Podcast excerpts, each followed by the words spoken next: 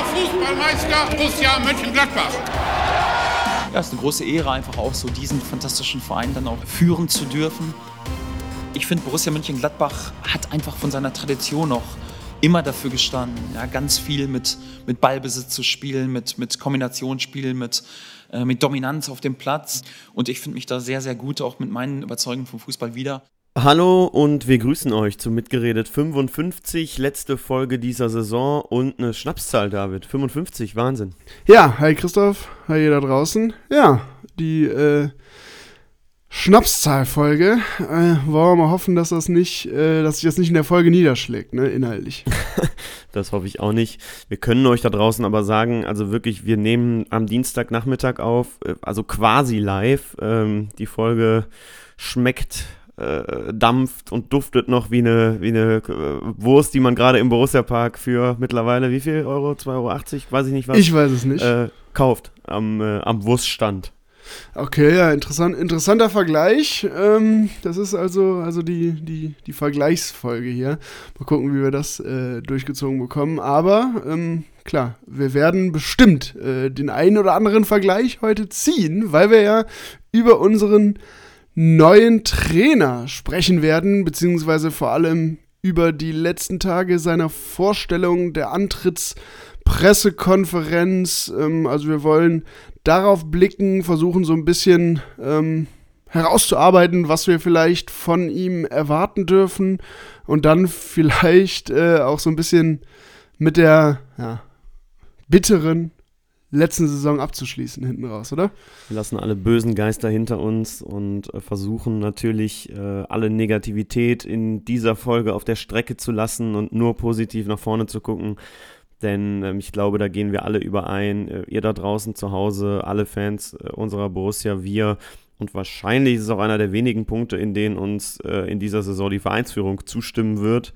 Äh, bei aller Kritik, dass wir jetzt mal alle Negativität hinter uns lassen und nach vorne gucken. Und eben ziemlich genau auf Daniel Farke. Also wir haben uns jetzt nach der letzten Saison ähm, darauf verständigt, dass wir keine Sonderfolge mehr für einen Trainer machen werden. äh. ja, da mussten wir uns, glaube ich, mussten wir uns gar nicht absprechen. Das haben wir beide so stillschweigend äh, uns darauf verständigt, oder? Und dennoch wollen wir euch natürlich so ein bisschen Kontext auch bieten. Wer ist Daniel Farke? Was hat er bisher gemacht?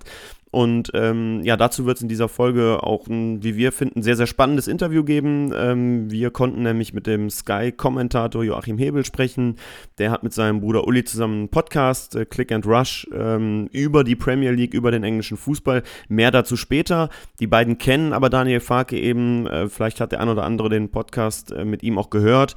Mehr dazu jetzt im Laufe der Folge, haben sehr ausführlich mit Joachim sprechen können und glauben, dass das für euch coole Insights sind ähm, und das erklärt dann auch, warum diese Folge vielleicht etwas länger geworden ist. Genau, und ähm, da wollen wir dann zum Abschluss der Folge gleich auch nochmal, nachdem wir ähm, mit Joachim Hebel geredet haben, auch nochmal das so ein bisschen abgleichen, natürlich mit unseren Eindrücken.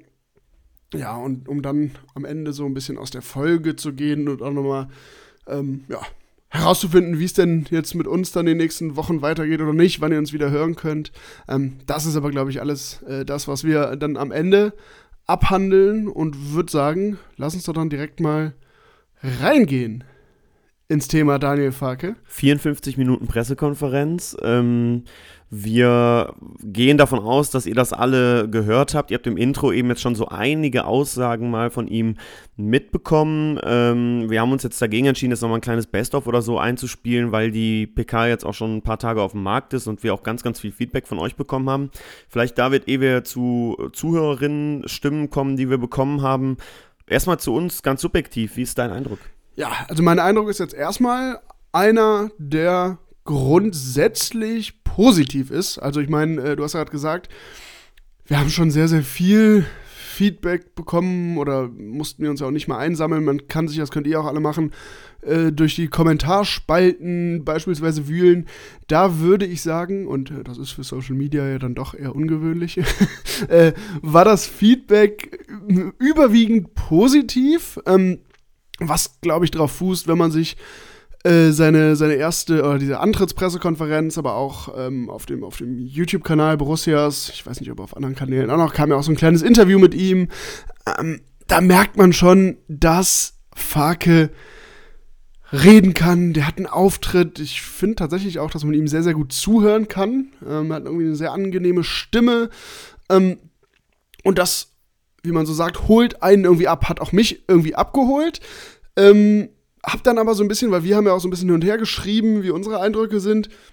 Ich finde dann doch, ich persönlich zumindest, bin diese ganz große Euphorie da noch nicht verfallen, weil ähm, also man kann ihm diesen Punkt, dass er das alles super gemacht hat und so, dass er, dass er Leute abholen, abgeholt hat, offensichtlich, den, den Punkt kann man ihm gar nicht nehmen, aber es ist natürlich eine Pressekonferenz und da bin ich dann vielleicht auch ein bisschen gebranntes Kind der letzten Trainervorstellungen. Du hast jetzt eben schon, wir haben eine Sonderfolge über Hütter gemacht, waren von dem echt begeistert. Äh, bei der Pressekonferenz zum Antritt von Rose hat, waren auch alle mitgerissen und dass ich jetzt so ein bisschen in mir drin habe, naja, aber lass uns doch erstmal abwarten. Der hat einen guten Auftritt auf der Pressekonferenz hingelegt, aber, das hat er gut gemacht, aber das ist eben auch ein relativ einfaches Spiel erstmal für ihn. Das ist eine vorbereitete Pressekonferenz, er kann sich alles zurechtlegen und es gibt natürlich noch gar keine Kritik an ihm anz anzubringen. Also man kann eigentlich kaum kritische Fragen stellen.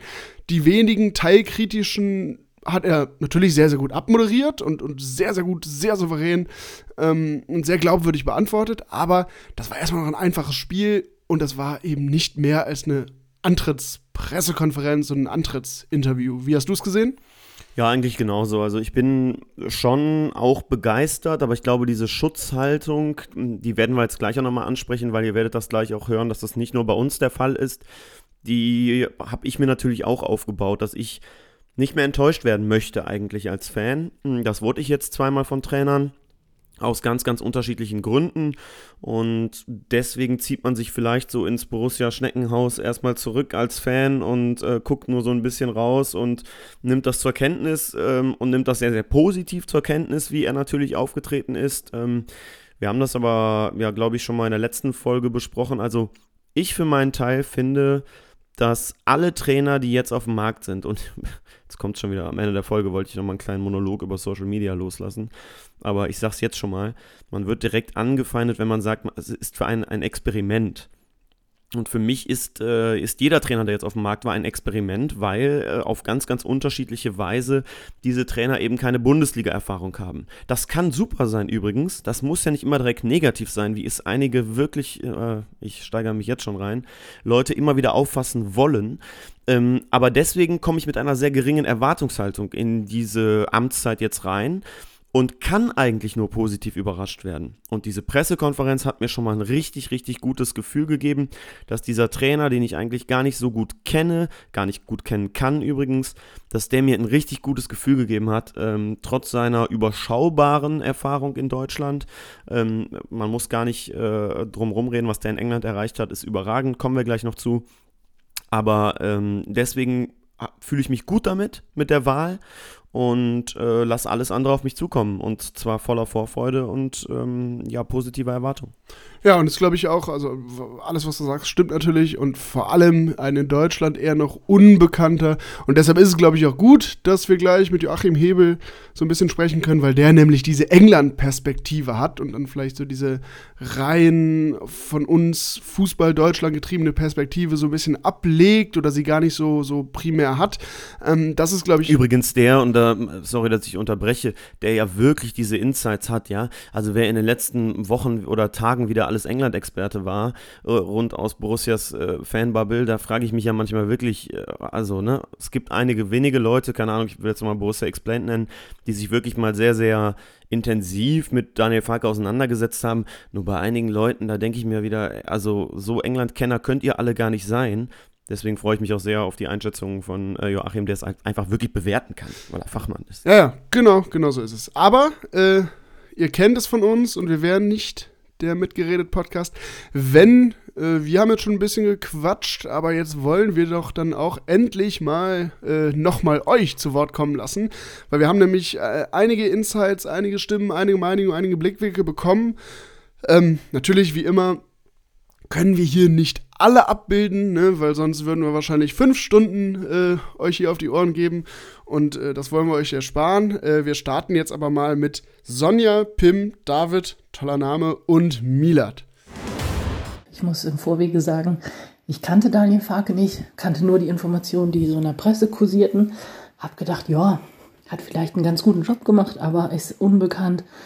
Für was soll der stehen? Was ist das für ein Typ? Passt es wirklich? Dann war ich auf diesem Lucien Favre-Hype. Im Nachhinein denke ich wirklich, es war gut, dass es nicht so gekommen ist, weil was Langfristiges wäre es mit ihm wahrscheinlich nicht geworden. Und wer weiß, wann er das Handtuch wieder geworfen hätte. Und dann habe ich gestern diese Pressekonferenz gesehen und muss sagen, ich bin völlig geflasht. Ich wollte euch gestern schon sprechen und dachte, ich schlafe noch mal eine Nacht drüber. Und es geht mir heute nicht anders. Ähm, ein Reporter sagt, er wird als Menschenfänger bezeichnet. Das kann ich nach der Pressekonferenz für mich selbst 100% bestätigen. Ich fand das, was er gesagt hat, unglaublich gut. Das ist genau das, was wir brauchen. Sehr realistisch, auf den Punkt, sehr ehrlich, sehr direkt. Auch nicht so hochgestochen gesprochen. Ich fand das richtig, richtig gut. Einen richtig sympathischen Eindruck hat er gemacht. Und ähm, ja, was Roland Wirkus gesagt hat nach dem ersten Telefonat, hatte er Gänsehaut. Kann ich, kann ich nachvollziehen. Und das war auch so ein Moment, wo ich dachte, okay, Roland Wirkus denkt vielleicht genauso über ihn, wie ich das jetzt denke. Wir denken da vielleicht sehr ähnlich drüber. Vielleicht matcht das auch einfach. Und vielleicht ist das jetzt wirklich mal so der Türöffner, dass Wirkus sich entfalten kann und jetzt so sein Ding durchziehen kann. Ich habe die Pressekonferenz komplett geguckt und ja, macht auf jeden Fall einen super Eindruck, finde ich. Aber eins schwingt immer so ein bisschen mit, finde ich. Bei Rose war es auch so. Ne? Alle waren schwer begeistert, alle waren voller Euphorie und haben den Typen für einen richtig geilen Kerl gehalten. Hat sich dann nachher anders herausgestellt. Aber na gut, wir hoffen das Beste. Ich glaube, der Mann ist etwas solider, hat ein anderes Standing und ja, mm, gefiel mir noch ein bisschen besser, würde ich sagen. Also es könnte gut passen und ich bin optimistisch. Hallo zusammen. Ja, ich habe mir jetzt gerade die sehr ausführliche Pressekonferenz von Daniel Farke angehört und mein Eindruck ist, dass das ein sehr authentischer Typ ist, der eine klare Vorstellung hat, wie er Fußball spielen lassen möchte. Und ja, mein Gefühl ist, dass das zwischen ihm und Borussia klappen könnte. Wir können ihm natürlich nur von Kopf schauen und gerade die Zeit wird zeigen, wie viel sich davon bewahrheitet. Nur ich glaube gerade, was die viel zitierte Schnittmenge da angeht, ähm, wo ja der ballbesitzorientierte Fußball mit gemeint ist und ähm, die wenigen Gegentore, die ja auch Norwich erreicht hat. Ja, ich glaube, das ist gerade total wichtig in, die, in dieser Zeit, um eine Stabilität reinzubekommen. Und ich glaube, dass das Farke ja verstanden hat und dass der Mannschaft auch verinnerlichen wird. Ja, besonders gut fand ich auch die Frage von äh, Bernd Schneider, der ihn gefragt hat, oder ihm gesagt hat, dass vor, einem, vor drei Jahren ja schon mal ein Trainer vor uns gesessen hat, der von einer großen Euphorie, von einer Aufbruchsstimmung gesprochen hat und das ja auch so versprüht hat. Und wie wir alle wissen, dass das ja ein Schuss in den Ofen war. Und ich finde, darauf hat er auch sehr gut geantwortet und zumindest uns jetzt als Fans das Gefühl gegeben, dass er das verstanden hat und genau weiß, dass es so, so eben nicht geht und dass Loyalität ihm sehr wichtig ist. Ja, ich bin positiv gestimmt. Ich hatte vorher keinen Bock auf die Saison, aber jetzt, äh, der hat mich auf jeden Fall mitgenommen und ich habe Bock jetzt scheint ein sehr guter Typ zu sein, auf jeden Fall. Ähm, ich will jetzt nicht total in Euphorie ausbrechen. Ähm, war ich bei Rose und dann hatte ich ja nach einem Jahr gesehen, was passiert ist. Deswegen will ich jetzt die Saison abwarten. Aber ich bin positiv gestimmt und äh, bin echt gespannt. Ja, danke euch Vieren. Ähm, ein besonderer Dank scheint also nochmal, wenn ich an die Einleitung denke, von David an David zu gehen. Ja, genau so ist es. Hallo David da war natürlich mega, mega viel dabei und äh, ihr habt es gehört von absoluter Euphorie ähm, bei Sonja bis hin zu sehr gebremster Erwartungshaltung, die wir ja auch schon formuliert haben. Das ist aber einfach, glaube ich, nochmal, und das kann man nie zu oft sagen, auf diese Rose-Geschichte ähm, zurückzuführen. Es ist Wahnsinn, wenn man sich nochmal in Ruhe damit auseinandersetzt, wie viel Vertrauen, wie viel Euphorie, wie viel, ja, wahrscheinlich auch Borussia-DNA das Ding gekostet hat. Also es ist wirklich der Wahnsinn, ähm, was da alles kaputt gegangen ist. Ähm, positiv können wir sagen, aus eigener Erfahrung, aus ähm, äh, Gesprächen wissen wir, dass die Vereinsführung, die aktuelle Vereinsführung darum weiß und ähm, definitiv äh, darum bemüht ist, das zu kitten. Ich hoffe, dass das klappt mit Daniel Farke. Ja, übrigens ähm, zu ich glaube, äh, es war dann tatsächlich auch der von mir hochgelobte David, äh, der äh, Bernd Schneider gesagt hat. Ähm, ja, und äh, es war aber nicht, nicht der Schnicks mit seinem, mit seinem Zauberfuß, sondern es war Bernd Schneiders, äh, nur um da Verwechslung, Verwechslungen vorzubeugen. Ähm, nein, Spaß. Aber Wobei das, man jetzt äh, mal die Fragenstellungen, die ja auch immer Antworten gleich sind, von dem Kollegen Schneiders von der Aachener Zeitung, Aachener Nachrichten, ist ja wirklich immer wieder ein Highlight. Führt allerdings auch dazu, dass man im privaten Freundeskreis und in diversen Borussia-WhatsApp-Gruppen vehemente Diskussionen darüber führen muss, ob man das jetzt gut oder schlecht findet, weil das natürlich teilweise anderthalb Minuten Frage mit wirklich drei Antworten schon drin. Ich glaube, irgendein Trainer hat auch mehrfach, ich glaube, Marco Rose zu ihm gesagt, die Antwort hast du dir jetzt schon selbst gegeben. Ähm, das ist halt wirklich Wahnsinn, immer wieder die Frage. Ja, das, das, ja, das stimmt. Äh, wobei, wer, wer wären wir beide hier, äh, die sich über, über zu lange Monologe aufregen? nee, aber im Ernst, äh, tatsächlich, äh, ja, stimmt, dass das fällt, äh, fällt einem durchaus auf, wenn man die Pressekonferenz ab und an, ab und an mal sieht. Aber ich finde, in dem Falle hat er ja tatsächlich eine, eine Frage gestellt, die einen Punkt hatte und die, finde ich, äh, das ist ja eigentlich, das haben wir jetzt ja im Vorfeld auch schon angesprochen, äh, einen Aspekt beleuchtet hat oder versucht zu beleuchten, den viele Fans oder den einige Fans zumindest gesehen haben bei dieser Pressekonferenz, weil er hat ja gesagt, ey, hier saß doch schon mal jemand vor uns, bei aller Aufbruchsstimmung, die hier gerade im Raum herrscht, hat er angemerkt, hier saß jemand vor uns, der auch schon mal so eine Erwartungshaltung oder so eine Aufbruchsstimmung, ich weiß jetzt nicht mehr, wie das Zitat genau war, ausgelöst hat ähm, und damit einen Punkt adressiert, den der durchaus berechtigt ist. Hast du recht, aber jetzt bin ich mal ganz Korinthenkacker. Einen Punkt haben alle Fragen von ihm. Das stimmt. Ja, wobei, im Und besten wenn er nur Falle- am Ende ist. Weil Ja. meistens ist kein Fragezeichen am Ende. Na genau, gut. Mist, den Witz wollte ich gerade machen. Dann lass uns mal so ein paar Punkte, die wir gerade auch gehört haben, äh, expliziter ansprechen. Ähm, Farke ähm, ersetzt also die Wunschlösung Favre, das hat Roland Wirkus nochmal ganz, ganz offen zugegeben ähm, und bestätigt damit auch alle Infos von diversen Medien nochmal und auch die wir ja hatten und für die man dann sich auch wieder rechtfertigen musste, obwohl es einfach Fakt war. Wirkus hat es bestätigt, wir wollten Favre, das hat nicht geklappt und wir haben uns dann weiter umgeschaut. Mm, Ist es aber vielleicht, wie Sonja das eben angedeutet hat, ganz gut, dass Favre nicht funktioniert hat? Wie siehst du das? Ja, also das ist jetzt, äh, ich meine, ich habe ja im Vorfeld auch gesagt, ich habe mich über Favre gefreut, aber auch da, also erstmal haben wir das ja auch schon in der letzten Folge gesagt, es gibt eben viele Gründe, warum das auch problematisch hätte werden können mit einem Neuversuch Favre. Generell sowas aufzuwärmen, funktioniert ja auch häufiger mal nicht. Von daher würde ich das jetzt abhaken, insbesondere noch gemischt mit den ja eher positiven Eindrücken oder deutlich eher positiven Eindrücken, die Farke jetzt hinterlassen hat, würde ich sagen, dass wir Favre jetzt getrost abhaken können und Favre einfach erstmal das bleibt, was er ist. Irgendwie jemand, dem Borussia Mönchengladbach wahnsinnig viel zu verdanken hat, nämlich ne, von 2011 bis 15 da eine Aufbauarbeit geleistet zu haben, die äh, zumindest in unserer Fangeneration, was wir so erlebt haben, einmalig ist. Und das finde ich jetzt auch gut und jetzt mit, mit Farke da neu reinzugehen, der ist, und das unterscheidet ihn halt deutlich, er ist schon ein ganz, ganz, ganz anderer Typ. Also fußballerisch und taktisch will ich das alles gar nicht bewerten.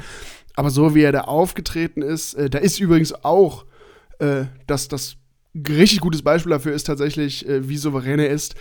Ja, die Frage genau danach, hier sind sie jetzt 1a, B, Lösung, wie auch immer, die ja irgendwie so lustig, aber auch ernst abmoderiert mit, ah, das sind für mich keine Kategorien, denen ich denke, wenn ich die 1D-Lösung gewesen wäre, wäre ich die Dauerlösung, hat er daraus gemacht. Ähm, und hat ganz klar gesagt, das ist ein Thema, mit dem ich mich nicht beschäftige. Punkt aus. Was soll ich dazu sagen? Und das ist ja eine Aussage auf eine kritische Frage, ähm, die auf den Punkt ist, weil er nicht, nicht mehr sagt, als er sagen muss. Er sagt, ich sag dazu nichts, ich kann dazu nichts sagen, werde dazu nichts sagen und äh, mache hier meine Arbeit und bin dann davon überzeugt, äh, dass ich das hier hinkriege. Hat Selbstbewusstsein und gibt aber auch nicht zu viel Preis. Ja, krasses Selbstbewusstsein. Also auch wenn ich an seine Antwort denke, ähm, über angesprochen von Schneiders eben auf diesen äh, ehemaligen schönsten Trainer der Liga, wo er dann nicht so ganz drauf eingeht, aber auf jeden Fall auch so kommt, hm, man sollte mal vorsichtig sein äh, mit Komplimenten von, von Kloppo und dann sagt, lässt er so nonchalant fallen, dass äh, Klopp ja auch genannt hat, ähm, wen er auf eine einsame Insel mitnehmen würde, welche Trainerkollegen Guardiola und eben Farke selbst. Also ich glaube, der Mann weiß schon sehr, sehr genau, was er kann und ist sehr, sehr selbstbewusst mm, und dennoch dabei, irgendwie wirkt er ja trotzdem jetzt nicht wie so ein wie so ein Baumgart, so ein Draufgänger, sondern er wirkt ja durch seine Stimme auch sehr zurückhaltend.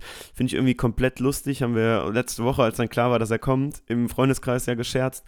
Es gibt, glaube ich, keine Person, wo man eine ganz andere Stimme erwartet, als die, die Daniel Farke wirklich hat. Der sieht so aus nach so ein bisschen, ja, Brecher, Straßentyp, keine Ahnung, könnte auch mit uns ICE Bordbistro zurückfahren nach einer Auswärtsfahrt und wird wahrscheinlich noch einen Kasten Bier dabei haben. So sieht er aus. Und seine Stimme ist dann ja fast Fußballprofessormäßig. Äh, total, ähm, ja, gebildet wirkt er, äh, kann sich ausdrücken. Äh, das tolle Wort Resilienz, was wir ja auch abgefeiert haben, kommt äh, echt häufig vor. Also, ähm, ich finde, Stimme und Aussehen gehen maximal auseinander bei dem Kollegen.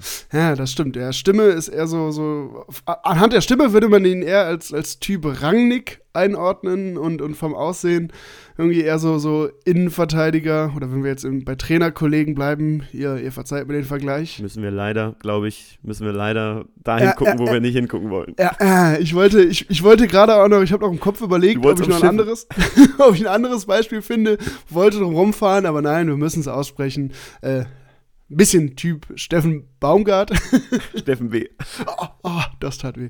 Ähm, nee, aber ja, ich glaube, ich glaube, du hast gut auf den Punkt gebracht. So seine, man kann ihm unfassbar gut zuhören. Ähm, er sieht aber eher so ein bisschen, ne, wie ein, wie ein Typ aus, relativ, zumindest, also ich habe ihn ja jetzt noch nicht gesehen, also im, im äh, am, nicht am Bildschirm, aber bei seiner Pressekonferenz so, da sieht er schon eher so bullig aus und auch so sein ganzes Gesicht und so, das wirkt eher grob, sag ich mal. Aber übrigens dann äh, eine schöne, eine schöne Lehre eigentlich. Äh, er zeigt wieder mal, dass man vom Aussehen dann wahrscheinlich doch gar nicht so viel, vom Aussehen eines Menschen gar nicht so viel ableiten kann, ähm, weil er dann wirklich so total empathisch und, und nahbar, aber trotzdem bestimmt rübergekommen ist in dieser, diesen 50 oder 55 Minuten PK.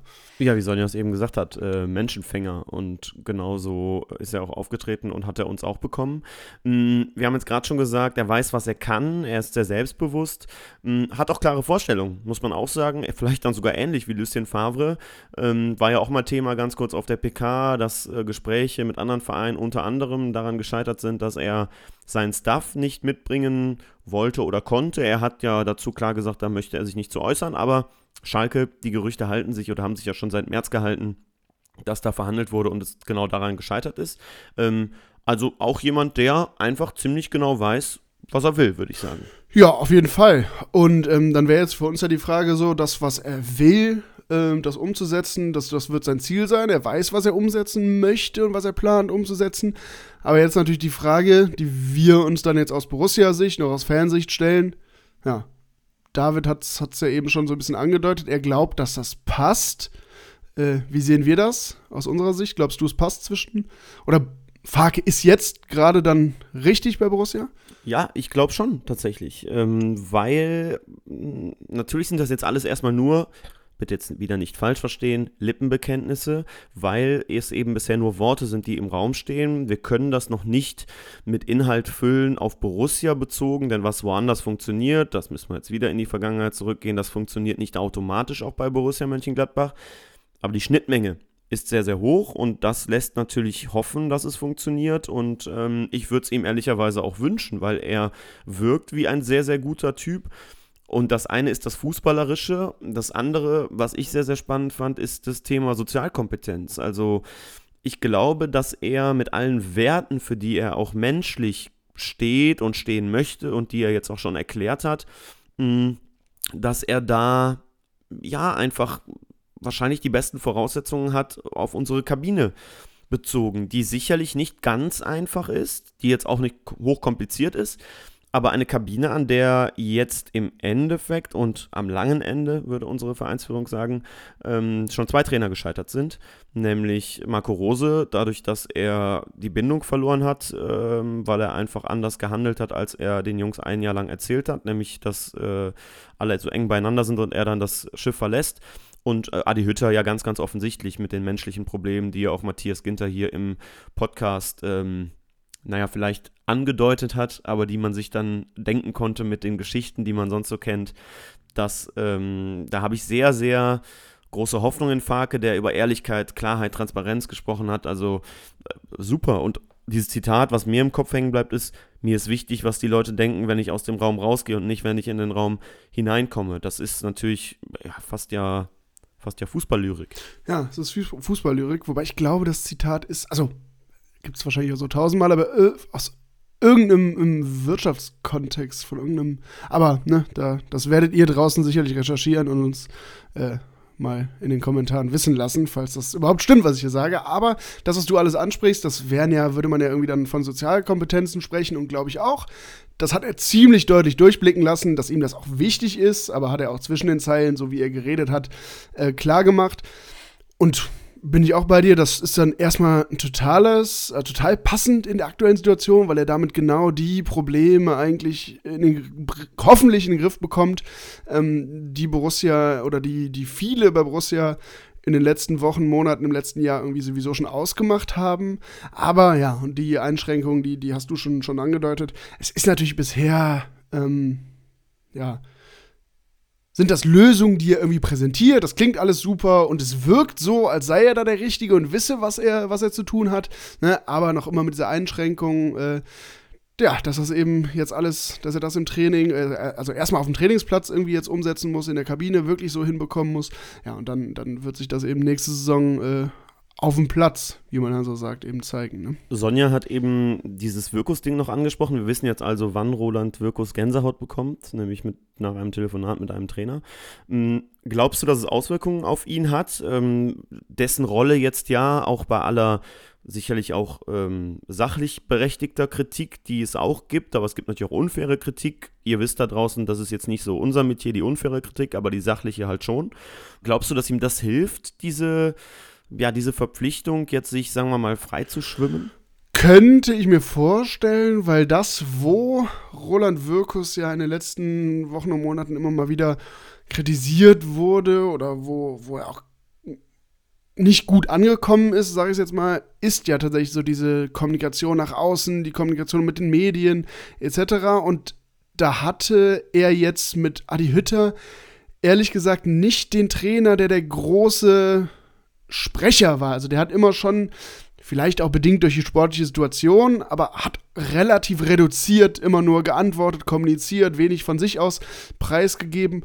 Und da wirkt es jetzt schon eher so, als könne Farke da in den nächsten Wochen und Monaten so ein bisschen mehr abfangen. Und er hätte jetzt äh, einen, Co-Part an seiner Seite, der von sich aus so ein bisschen mehr Preis gibt, an dem man sich mehr reiben kann, vielleicht auch, der ja so ein paar, ja, selbst wenn es nur Nebelkerzen sind, mehr streut, sodass eben Roland Wirkus nicht mehr ganz so offen in dem, in dem Feuer steht. Ja, und ich glaube auch, dass er, es gut ist, dass er überhaupt wieder jemanden an seiner Seite hat. Hütter war ja doch sehr geschwächt, auch am Ende äh, in seiner Position, auch in der öffentlichen Wahrnehmung. Und ich glaube, dass Wirkus ähm, sich einfach jetzt wieder auf das besinnen kann, was sein Hauptjob ist, was er hoffentlich gut macht und gut kann. Das sind dann eben die Gespräche mit den Spielern. Ähm, sicherlich kein Nachteil, dass er jetzt einen begeisterungsfähigen Trainer an seiner Seite hat, der sicherlich ähm, dem ein oder anderen Jungen auch nochmal eine, eine Perspektive aufzeigen kann und auch sagen kann, wie er dann eben genau mit den Jungs plant.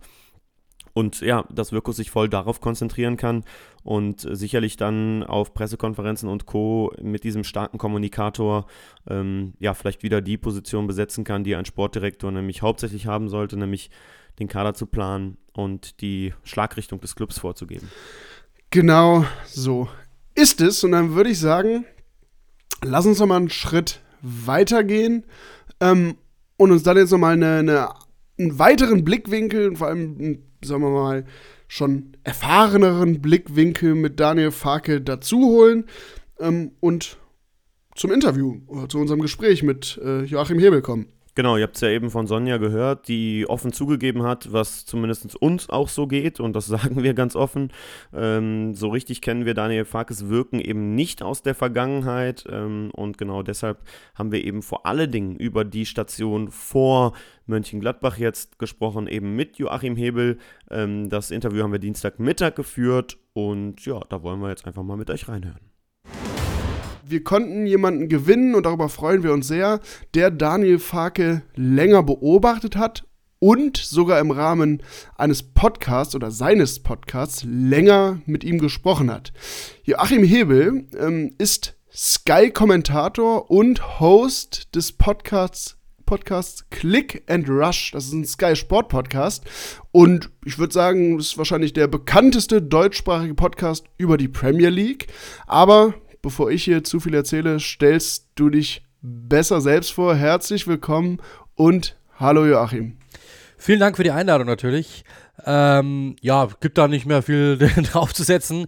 Ähm, wir haben, es ist, glaube ich, sogar der einzige deutschsprachige Podcast über die Premier League, zumindest wirklich, glaube ich, nennenswerte. Wir haben damals irgendwann mal angefangen, das zu machen und ist dann irgendwie immer größer geworden und äh, genau, kommentiert die Premier League bei Sky, zweite Liga bei Sky, jetzt glaube ich, kommt Bundesliga irgendwann mal dazu äh, und Champions League bei The Zone. Und genau, so, das ist, das ist mein, mehr kann man, glaube ich, eigentlich gar nicht sagen.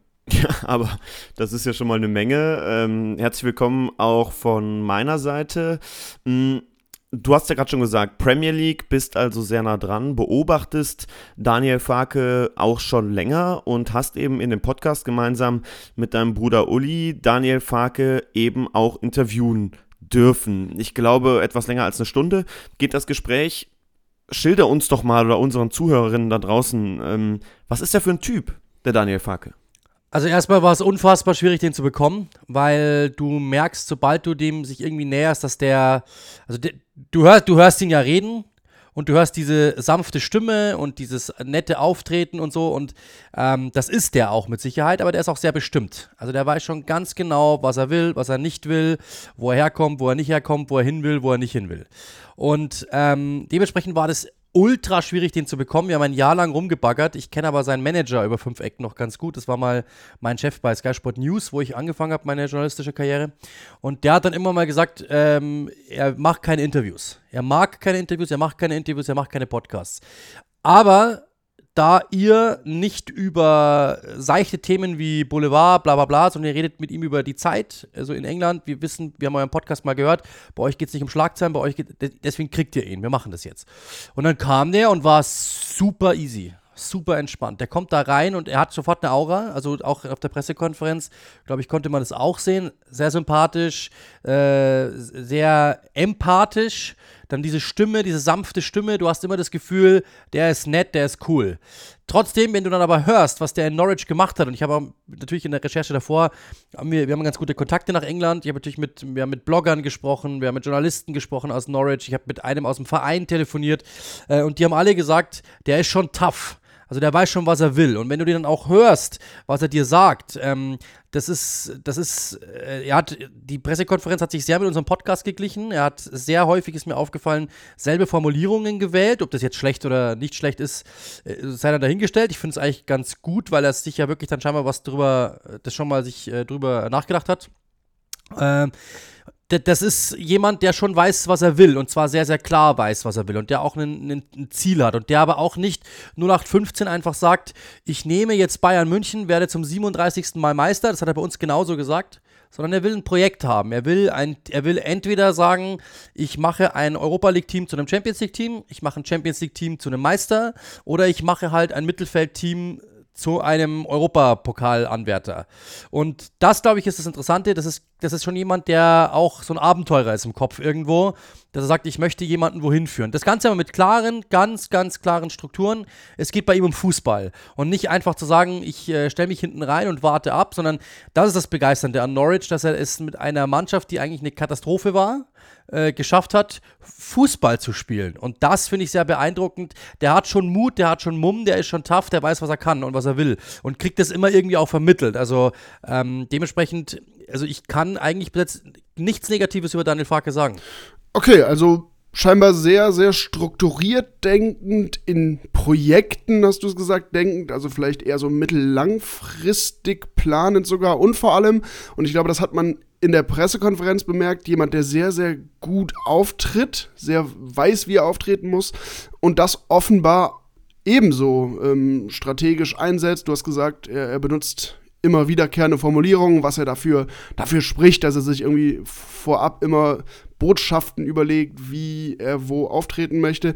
Ähm, um das aber jetzt mal so ein bisschen auf, auf ihn als Trainer noch ein bisschen mehr runterzubrechen. Ich weiß nicht, ob das, ob das geht, ob du da einen Vergleich parat hast, aber ähm, für unsere Zuhörerinnen und Zuhörer, um mal eine Referenz zu bekommen, gibt es irgendeinen Trainer, im besten Falle natürlich jemand, den der, der Durchschnittsfan kennt, äh, mit dem du Farke vergleichen würdest?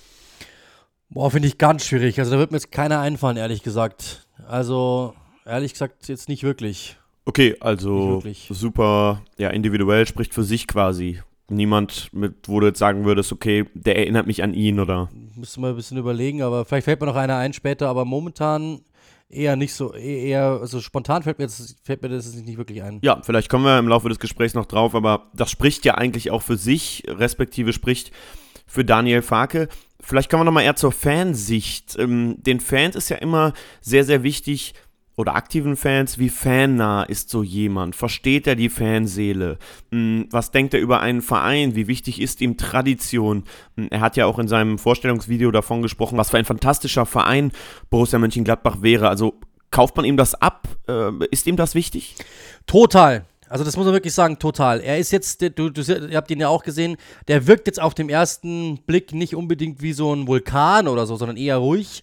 Aber der hat schon Emotionen. Und der war in Norwich, hat den, wie er ja auch gesagt hat, das, deswegen, das hat, kann er natürlich über sich selbst nicht sagen. Aber es kommt darauf an, wie man aus der Tür rausgeht. Und jeder einzelne Fan hat gesagt, und es gibt wirklich auch immer noch Fans, die sagen, mein, wenn der halt wiederkommen würde. Also das ist jemand, der, der weiß es schon, Leute auch für sich zu vereinnahmen. Das weiß er wirklich total. Und er hat immer wieder drüber gesprochen. Das ist das Interessante. Deswegen glaube ich, es, ähm, kann sich Gladbach sehr, sehr glücklich schätzen. Die, die Situation ist eine ähnliche, aber auf einem ganz anderen Level. Der kam in Norwich an und die hatten Schulden von den Vorgängern. So, dann haben die eine Besitzerin, Delia Smith, das ist eine TV-Köchin, eine England bekannte, die hat vier, ein, ein, ein Vermögen von 40 Millionen Euro. Das ist für, kannst ja ausrechnen, mit Scheich Mansur vergleichen oder sowas, das sind Peanuts. Die, wenn ein Spieler kauft, ist die pleite. Ja, also ganz überspitzt formuliert. So, dementsprechend, das ist ein Self-Funding Club, sagt er immer. Das heißt, die mussten alles sich selbst erwirtschaften. Der kam an, hatte eine total veraltete Mannschaft.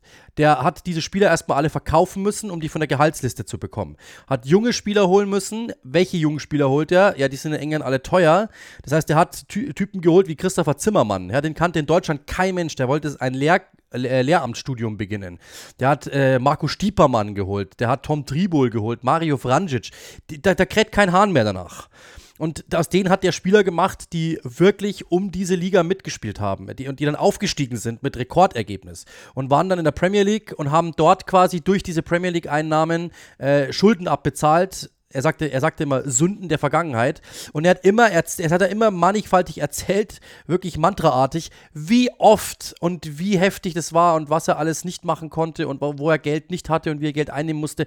Der weiß ganz genau, wo der Verein herkommt, äh, wo der Verein Norwich herkam und weiß ganz genau, wo er sie hinführen wollte. Und das hat er perfekt gemacht, wirklich perfekt gemacht. Äh, und ich glaube, dass die meisten hier in Deutschland den Bus gesehen haben, das ist ein Trainer, der hat einen Tabellen 20. in der Premier League trainiert. Der ist abgestiegen, ist wieder aufgestiegen. Was ist daran jetzt so toll? Das macht Peter Neururer jedes Jahr gefühlt, ja, ganz überspitzt formuliert.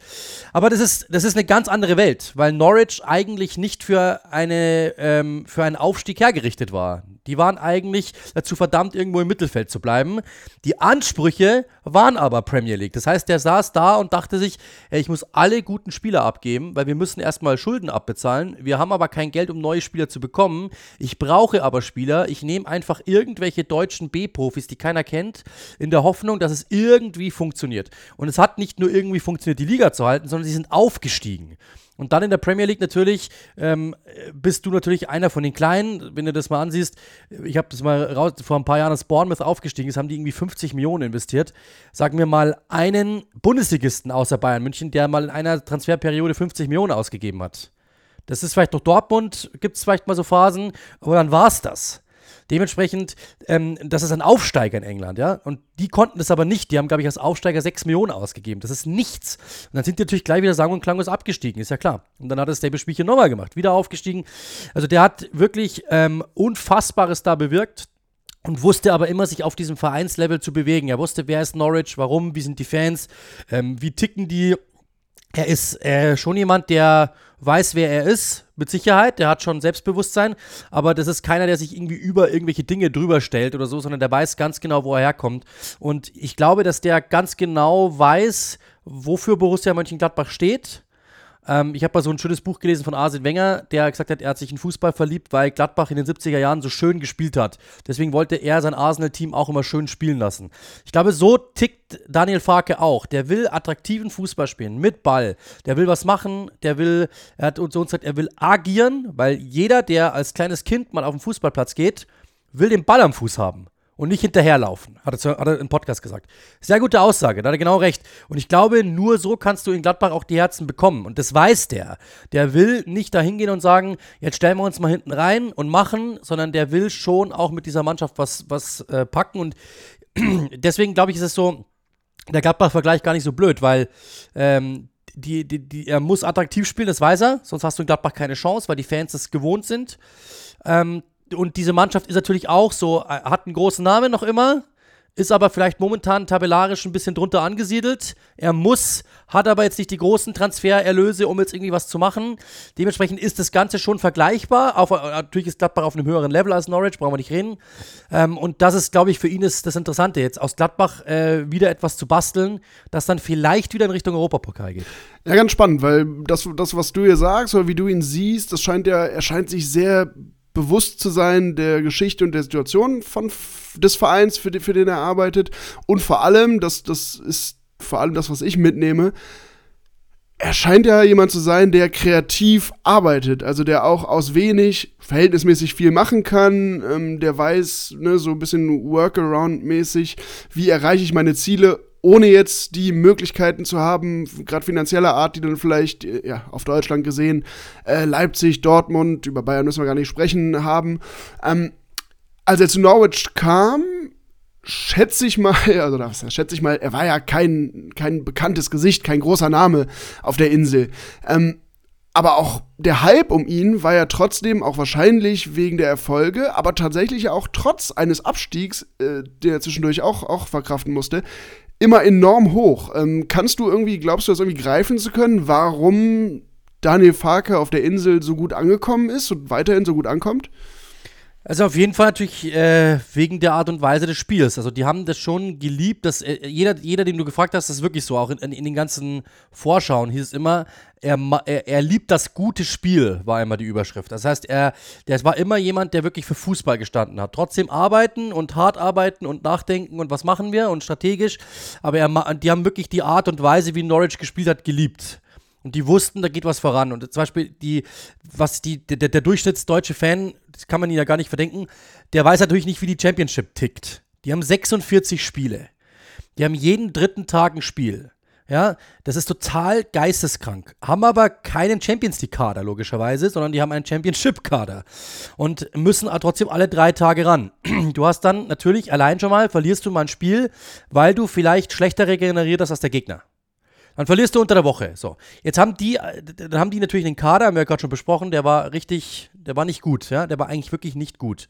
Timo Pucki ablösefrei bekommen und so, wo alle gesagt haben, was wollen die denn mit dem? Jetzt wissen wir alle, der kann natürlich kicken und der hat natürlich auch in der Premier League getroffen, aber der hat lauter so Typen irgendwie, ja, okay, ich hole aus der zweiten Mannschaft Todd Cantwell, den kennt kein Mensch, jetzt wollen den alle. Dann haben die Emi Buendia irgendwo aus der zweiten Liga Spaniens geholt, wo alle gesagt haben, was wollt ihr mit dem?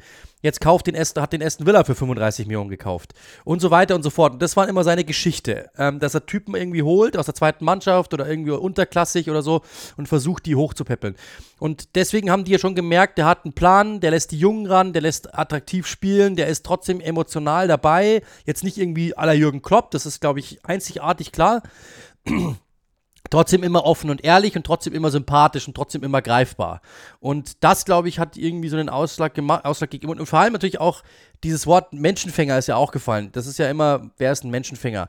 Aber wenn du dem im, im Raum gegenüberstehst, diese Vibes, die der ausstrahlt, das hat bei uns schon auch so, ich, ich war schon beeindruckt von dieser Persönlichkeit. Also der ist schon cool. Der ist, der hat zwei Gesichter. Ich will, will es überhaupt nicht negativ. Der hat zwei Gesichter. Das ist einmal natürlich, was er auf Sendung sagt ist so ähm, natürlich der ähm, Elder Statesman so quasi, ja, ich verkaufe ein bisschen und so und so. Und ich sage natürlich jetzt nicht, gebe nicht alles preis, weil muss nicht jeder wissen, was bei uns ist. Wir haben ihn zum Beispiel gefragt, Ähm, was war denn taktisch so die Veränderung? Was habt ihr denn taktisch vorgehabt? Wie war das denn damals so? Und dann seid ihr das zweite Mal aufgestiegen. Was war dann der Unterschied? Wie seid ihr dann rangegangen?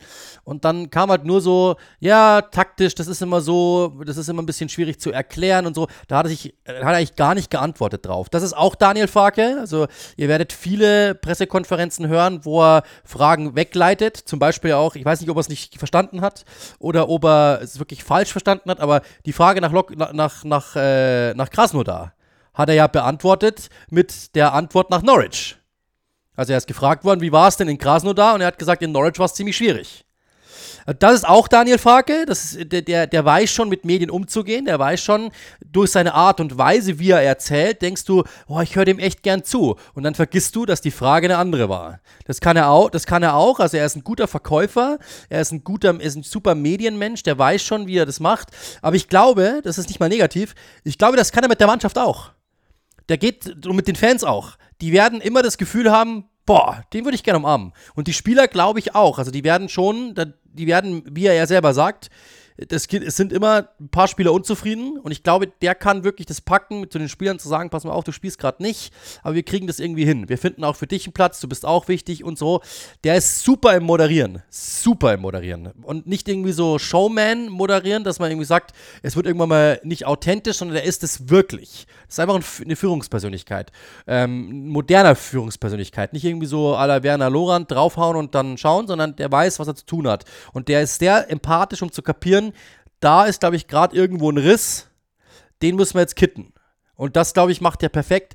Ich, also ich persönlich finde, dass, ich weiß nicht, ob ich das so sagen darf, ja, aber ähm, die Deutschen denken, Daniel Frake ist ein Borderline-Zweitligatrainer, weil ich auch gelesen habe, der hat ja keine Erfahrung in der Bundesliga und der hat ja keine Erfahrung hier und der hat keine Erfahrung da.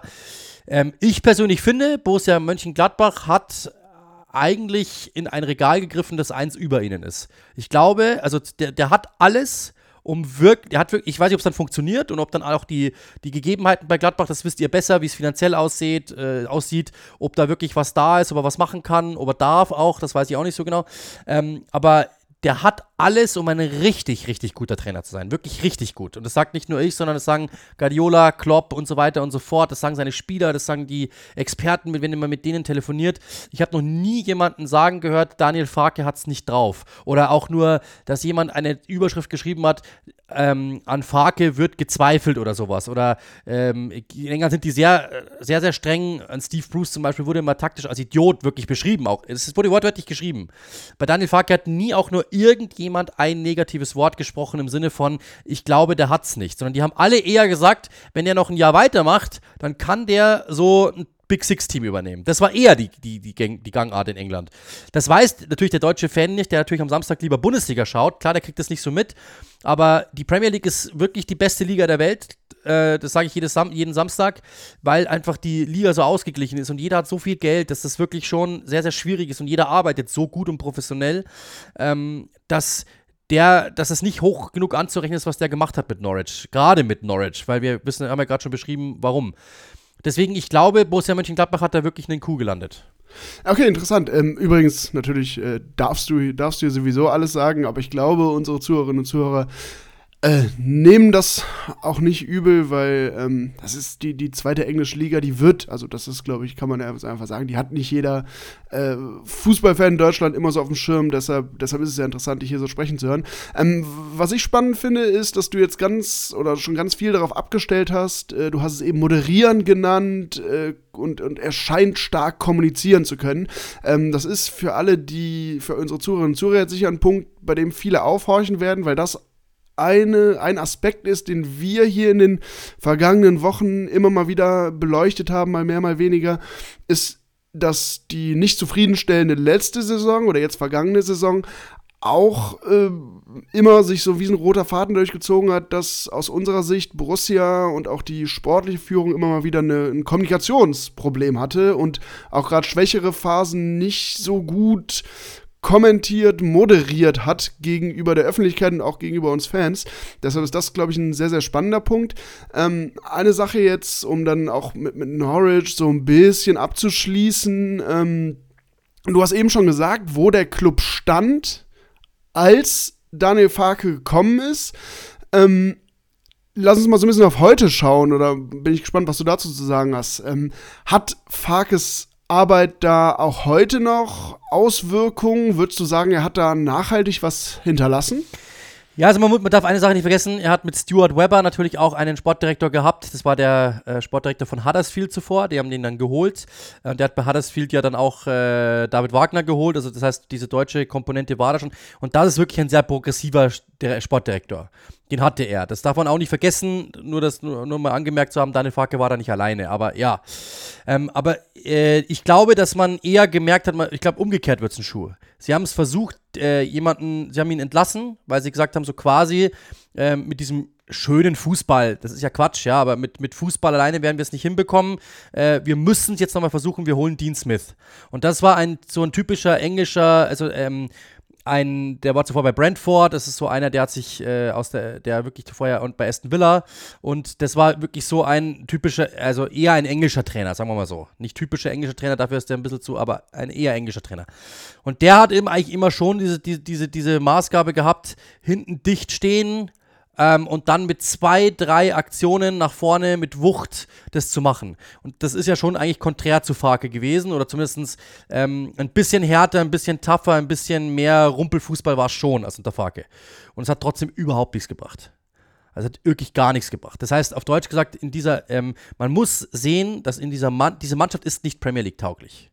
Das ist auch nicht schlimm, ja, das ist nicht schlimm, weil das werden noch ganz andere Mannschaften erfahren, wer nicht Premier League tauglich ist. Es ist verdammt schwierig, in die Premier League zu gehen und sich zu halten.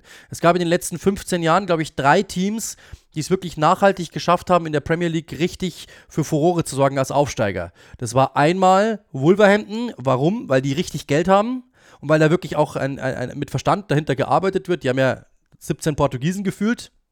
Also, da, das ist dann auch nicht mehr so mega schwierig, wenn ich das Geld habe und das Know-how einfach bekomme durch einen Spielerberater, der mir einfach die besten Portugiesen gibt. Ähm, und dann hast du vielleicht Leeds, die haben es so halb geschafft, werden jetzt aber beinahe wieder abgestiegen.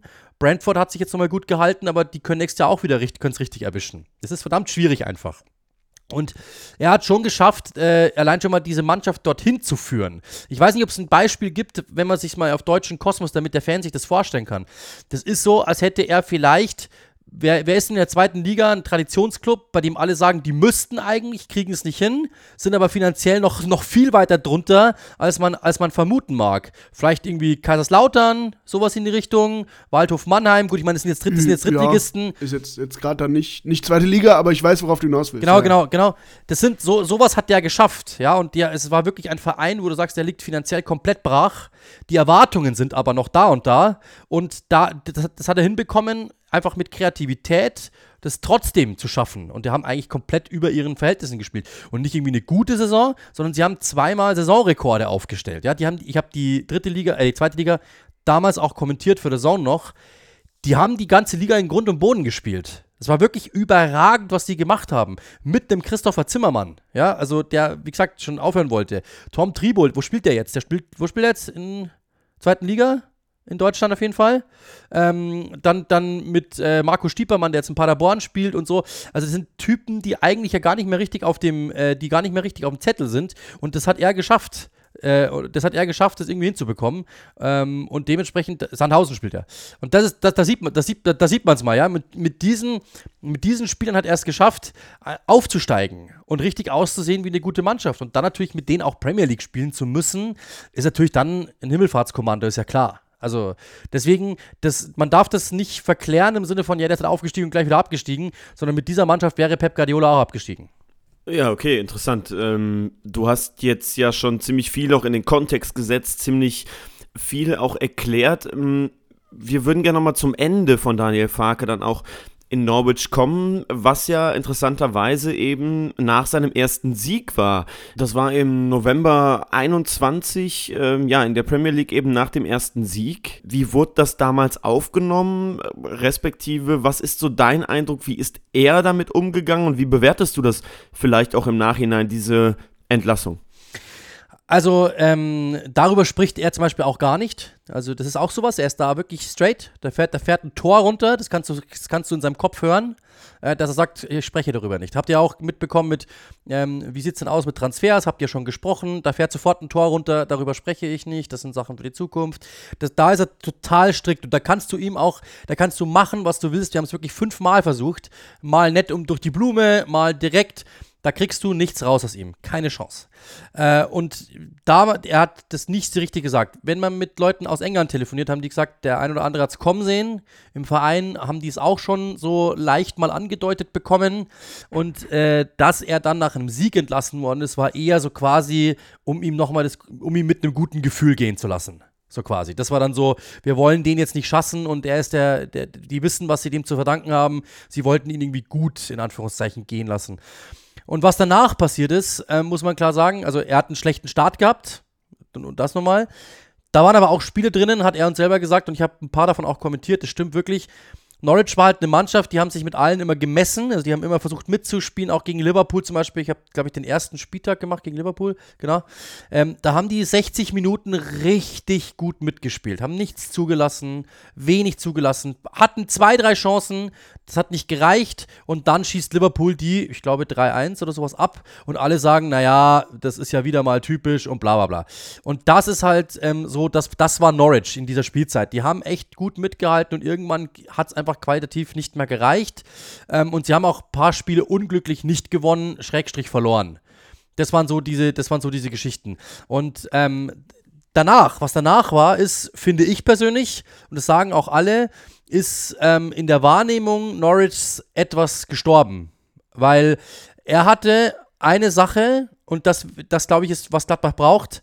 Er hatte eine klare Philosophie und jeder wusste, wenn man um 2 Uhr nachts jemanden weckt aus Norwich, erklär mir bitte, was ist Daniel Farke?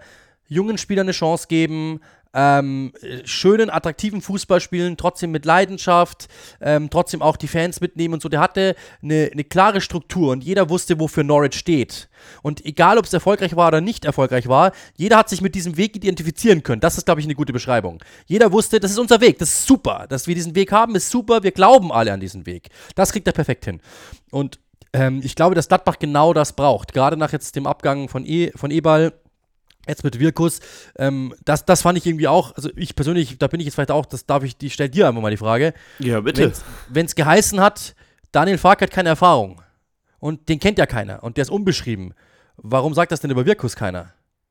Also nicht böse gemeint, ja, kein, kein, kein, kein Disrespekt, aber er ist kein Max Eberl. Also erstmal merkt man äh, hier äh, an deinen Fragestellungen, du bist Podcast-Profi, äh, dass du uns auch hier direkt interviewst. Nein, aber ähm, zu Roland Wirkus kurz. Also mh, es ist ja schon so, dass das Borussia intern oder in der Gladbach-Bubble äh, vielleicht dann eben auch eher regional oder lokal äh, Thema war und ist natürlich die Unerfahrenheit von ähm, Roland Wirkus, gerade dann eben mit dieser Pressekonferenz damals, als es hieß, wir holen eine Bundesliga-erfahrene Lösung ähm, vom Präsidium und äh, ja, dann wurde dann eben doch am langen Ende, wie wir in Gladbach immer so schön sagen, ähm, der Kollege Roland Wirkus vorgestellt. Also das war, glaube ich, schon Thema und ehrlicherweise ähm, ist es das auch immer noch, ne? Ähm, Gerade was jetzt vielleicht mal Medienauftritte und Co. angeht, da merkt man also schon, dass Wirkus vielleicht eine andere ähm, ja, Expertise hat, ähm, die jetzt lange im Jugendbereich war und sich in diesen Profibereich also eben erst reinfühlen und reinfinden muss. Oder David, wie siehst du das? Ich glaube, das wird schon gesagt, das Problem wurde schon gesehen, aber jetzt aus Fansicht oder für viele Fans hat Wirkus eben noch immer diesen Vorteil, ähm, dass ja, Fans es eben gerne mögen, wenn Leute lange in einem Verein sind und Kontinuität und dafür steht er eben schon. Aber so ein bisschen, glaube ich, äh, ist das vielen schon bewusst, dass das bei Wirkus vielleicht auch ein Problem ist. Aber das, das war jetzt überhaupt keine Kritik an ihm persönlich, also an, Wirkus, an Herrn Wirkus überhaupt nicht, sondern es war eher an der Medienberichterstattung, dass einfach immer ähm, auf, auf, manche Medien einfach so, wie ich das auch in den Fragen da gehört habe, sich mit Daniel Farke überhaupt nicht beschäftigt haben und dann ähm, ihm das abschreiben, so quasi, der ist ja total unerfahren und stellen diese Frage Wirkus, der ja eigentlich äh, noch viel jünger in dieser Branche ist, also in der ersten Reihe steht als er. Und da habe ich mir schon gedacht, so, also wer, wer, wer recherchiert hier denn eigentlich? Also wie, wie ist denn die Wahrnehmung eigentlich? Und ich glaube, dass Daniel Farke einfach komplett unterschätzt wird. Das glaube ich. Das, das war die Aussage dahinter. Nichts gegen, nichts gegen Herrn Wirkus, sondern überhaupt nicht. Ich fand den sehr sympathischen äh, Auftritt auch von ihm. Ähm, über die Art und Weise natürlich dann mit Favre und so kann man streiten. Ich bin da, ich habe da meine ganz eigene Meinung, wenn ich ehrlich bin. Ähm, Ja, dann, dann, dann wollen wir die doch mal hören. Jetzt merke ich, dass du Profi bist, dass da wirklich jemand reingreift. Ich finde, dass das ganz, ich finde, dass das ganz normal ist, dass du dich mit einem Trainer beschäftigst wie Lucien Favre, genauso wie er das gesagt hat. Ich habe dieses mit 1a, 1b-Lösung, finde ich totalen Quatsch, ehrlich gesagt. Weil, was ist denn zum Beispiel, ähm, du, dann wäre es ja so, du hast eine Freundin, und du trennst dich mit der und dann nimmst dann lernst du eine andere kennen und die heiratest du. Ist das dann die 1B-Lösung? Ja. Das ist, ja. das ist doch im Leben ganz, es ist doch im Leben ganz, oder, ist, oder, oder zum Beispiel, du, du willst in Urlaub fahren und du schreibst zwei verschiedene Hoteliers an und der eine antwortet schneller und der andere antwortet langsamer und du nimmst aber den langsameren und sagst dann, den nehmen wir. Ist es dann die 1B-Lösung? Also ich, ich bin da immer so im, im Fuß. Ja, ich, ich, ich verstehe total, was du sagst, weil, also ich glaube, was, was dahinter steckt, äh, ist ja einfach äh, der Gedanke, natürlich muss sich ein Verein, ne, auch schon aus professioneller Sicht mit verschiedenen Namen befassen, abwägen und, und vieles im Blick haben, aber ähm, ich glaube, was, was zumindest wir hier im Podcast in der letzten Folge besprochen hatten, war dann tatsächlich eher wieder, und das haben, hatten wir eben schon mal, das Meta-Thema Kommunikation. Also vielleicht Ja, okay. ist Ja, es klar. nicht vielleicht ist es nicht so klug, also dass du das tust, das ist ja die eine Sache, das weiß auch jeder. Aber dann noch mal zu sagen, äh, ja, wir hätten Favre gerne geholt, das hätte man sich vielleicht sparen können. Aber ich gebe dir genauso recht, kann man sich sowieso denken, dass sie mit, mit anderen Trainern auch sprechen oder sich zumindest beschäftigen. Und ist vielleicht, so ehrlich muss man dann ja auch sein, auch aus Fansicht, das wird in drei Monaten, wenn Borussia einen guten Saisonstart hingelegt hat, wird das sowieso vergessen. Das ist der Punkt. Du, Das ich, ist ganz ja, ich wollte mir, ich wollt mir vor einem Jahr ein Auto holen. Hab gesagt, boah, das ist mein Traumauto. Das hat nicht geklappt, weil da irgendwas nicht funktioniert mit der Firma. Bin dann zu einer anderen Firma und sage jetzt, wenn ich die beiden Autos vergleiche, boah, Gott sei Dank habe ich nicht den ersten genommen. Mann, war ich ein Trottel. Also ich, der gefällt mir nicht mal mehr. Und wirklich, so, das kann ja da auch sein, dass du jetzt einfach sagst, ja, Lucien Favre ist ein großer Name, mit dem musst du dich beschäftigen, wenn der auf dem Markt ist. Und dann, ich glaube aber, dass, ich kann natürlich nicht in die Zukunft blicken, aber ich glaube, dass äh, so aufgewärmte Geschichten haben ja immer einen Grund. Also es ist, es ist ein Grund, warum die Suppe irgendwann mal kalt geworden ist, warum du sie wieder aufwärmen musst. Es gibt einen Grund dafür. Und ähm, ich glaube, dass Daniel Farke das Potenzial hat, wirklich was zu bewegen. Ich glaube, dass das die bessere Wahl ist. Also, äh, wenn ich das so sehen darf. Ich hätte gerne gesehen, das ist ja wirklich mein Traum für euch, äh, ihn mit Max Eberl zu sehen. Das wäre, das wäre Wahnsinn. Weil ich bin großer Fan von Max Eberl, wirklich sehr, sehr, sehr, sehr großer Fan von Max Eberl. Und das wäre, das hätte ich richtig, richtig gern gesehen. Die beiden zusammen, der eine kreativ, der andere führt das aus, das wäre, das wäre wirklich Jackpot gewesen. Ja, garantiert eine mega, mega spannende Konstellation. Aber bevor du jetzt hier bei uns oder allen Fans da draußen alte Wunden aufreißt, kommen wir mal wieder zurück zu äh, Daniel Farke. Interessant fand ich jetzt, was du gesagt hast, dass natürlich diese Diskussion über Erfahrung, Nicht-Erfahrung, äh, wie hat sie Farke oder jetzt auch dein Einwurf, was hat Wirkus eigentlich? Also besonders mit Blick auf Farke wird das natürlich super aus einer deutschen Perspektive geführt. Ich glaube, Genau. in England würden die halt natürlich eher was in England anderes werden die sagen. sagen, in England werden die sagen, warum geht der denn in die Bundesliga zurück? Äh, Premier League ist doch viel, ist doch viel größer. Weißt du, Da- das, das, ist, das ist immer eine Betrachtungsweise. Und natürlich sehen die die Premier League nicht und denken dann, naja, aber für viele, die die Premier League sehen, sagen, also ich persönlich habe mir gedacht, boah, krass, dass der wirklich, äh, dass er, wir wissen ja auch, wir haben ja mit ihm auch gesprochen, so, der ist natürlich schon irgendwie sehr, der, der findet die Premier League richtig gut. Und der, der hat auch gesagt, natürlich, ich kann mir Deutschland vorstellen, weil ich komme daher, aber natürlich Premier League wäre schon wieder irgendwann mal vielleicht ein Ziel so, weil alles ein bisschen bigger, alles ein bisschen größer, du hast mehr Budget und so, ist ja ganz, ganz klar. Ähm, und ähm, deswegen dachte ich mir so, krass, Borussia Mönchengladbach, nicht schlecht. Also ich dachte mir eher so, ich habe es genau umgekehrt gesehen, dass die so einen kriegen, jetzt nicht böse gemeint, ja. Ich habe das eher so, ich, ich dachte eher, ich dachte eher, Aston Villa würde zugreifen. Ähm, die jetzt gerade versuchen, irgendwie so the next big thing zu werden. Ich dachte, die würden zugreifen oder so, ja. Oder irgend so jemand, der so auf diesem Level ist, dass die sagen, oh, wir wollen ja nochmal hochgehievt werden. Ähm, ich, ich hätte eher gedacht, dass, dass, dass, so jemand, äh, weil in England sprechen die ganz anders über den. Da sagt niemand, der hat keine Erfahrung, sondern das sagen die, warum war der so lange eigentlich bei so einem, bei so einem Graupenteam gefangen? Das ist eher die Wahrnehmung in England. Ja, äh, ja, und hast natürlich recht. Also jeder so medial hat ist da natürlich immer so eine nationale Wahrnehmung, sag ich mal, was aber ja auch, äh, und da, da bist du natürlich auch Profi, den Medienlogiken irgendwie folgt, weil äh, du brauchst ja dann jetzt, wenn wir über, über Daniel Farke hier im sag mal, deutschsprachigen Fußball, Sportjournalismus sprechen, brauchst du ja die Geschichte, brauchst du irgendwie die Erzählung und da ist Daniel Farke aus Sicht vieler Fans nun mal eher der Unerfahrene, also der jemand, der noch relativ unbeschrieben ist, was natürlich, wenn man, wenn man auf den internationalen, auf den englischen Fußball schaut, überhaupt nicht stimmt. Aber das sind natürlich die, Fan, äh, die Fragen, die sich dann Fans oder Beobachterinnen, Beobachter hier gerade stellen. Deshalb, ich glaube, daher kommt diese Diskussion wahrscheinlich auch so ein bisschen, aber es gibt, das hast du ziemlich gut ausgeführt, genug Gründe, das aus einer völlig anderen Perspektive zu sehen. Ähm, ich hatte übrigens eigentlich äh, noch echt mir hier aufgeschrieben, interessant, aber da kon konntet ihr ihm scheinbar gar nichts entlocken äh, zu diesem äh, kurzen Gastspiel in Russland und vor allem zum, zum Ende, äh, warum er da dann nach dem Überfall auf die Ukraine zurückgetreten ist. Da hat er wirklich gar nichts Doch, doch, gesagt? doch. Oder wie Ah, ja, nee, auf der Pressekonferenz hat er nichts gesagt. Da war das so. Also Okay. bei uns gegenüber hat er schon was gesagt, aber das war natürlich eine, eine Aussage, also das- so, so offen bin ich auch, ja. Das war mit Sicherheit eine Aussage, die natürlich in seinem Kopf schon geskriptet war, weil er wusste, die Frage würde kommen. Aber äh, ich weiß natürlich, wir haben natürlich auch im Hintergrund ein paar, mit ein paar Leuten te äh, gesprochen und te telefoniert, ähm, dass natürlich, wenn du, wenn du jetzt den, also das hat er uns schon erzählt auch, wenn du dir den Anruf aus Russland vorstellst, dann denkst du natürlich jetzt nicht gleich, äh, ich bin mit Krasnodar-Bettwäsche aufgewachsen, deswegen äh, werde ich nach Krasnodar wechseln. So, das war ja natürlich nicht der Fall.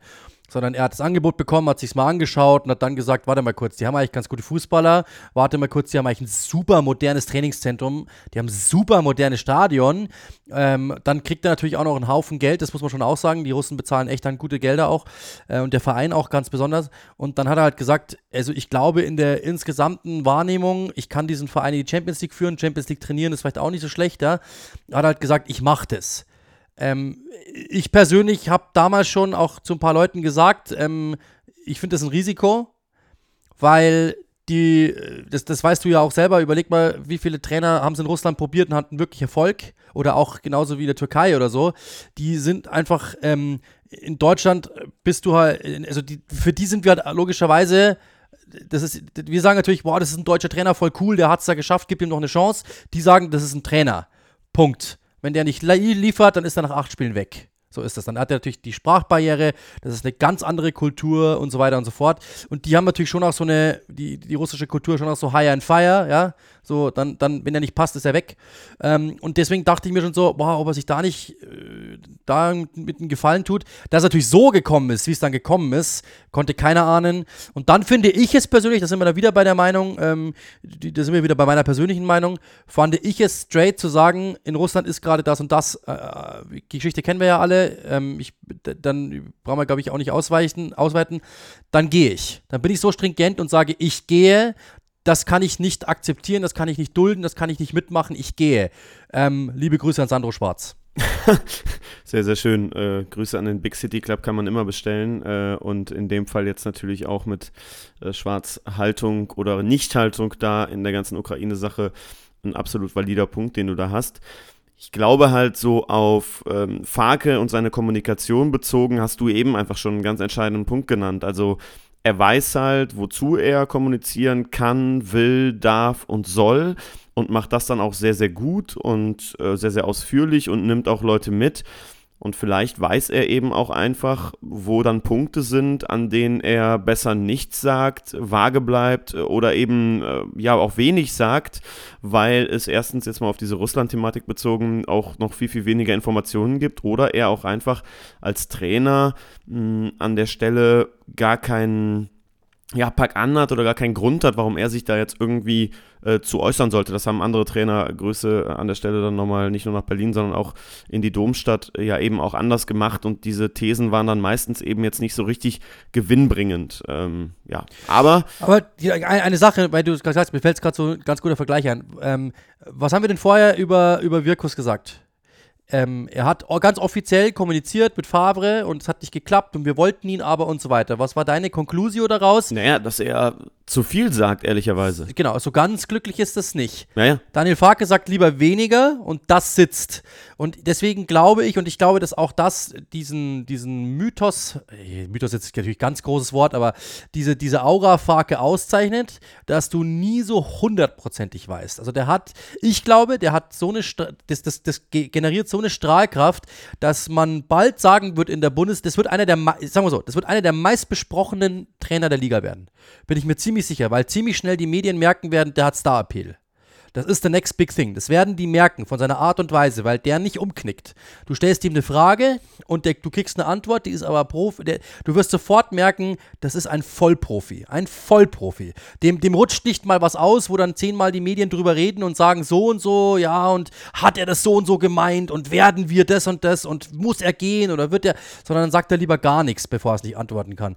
Und du wirst sofort merken, das ist jemand, der ist für Größeres geschaffen, von der Art und Weise, wie er kommuniziert, von seinem Auftreten Auftreten her, weil er immer in eine Richtung geht. Immer kontinuierlich in eine Richtung geht. Und die Richtung wirst du, wenn ich dir in zwei, ich garantiere dir, wenn wir in drei Monaten sprechen, dann wirst du sagen, ich weiß genau, was du gemeint hast. Der geht in eine, du, du weißt einfach, für was Daniel Farke steht und für was er nicht steht. Und wo er antwortet und wo er nicht antwortet. Und das, glaube ich, zeichnet halt in der heutigen, was ist, warum ist der Julian Nagelsmann dort, wo er ist?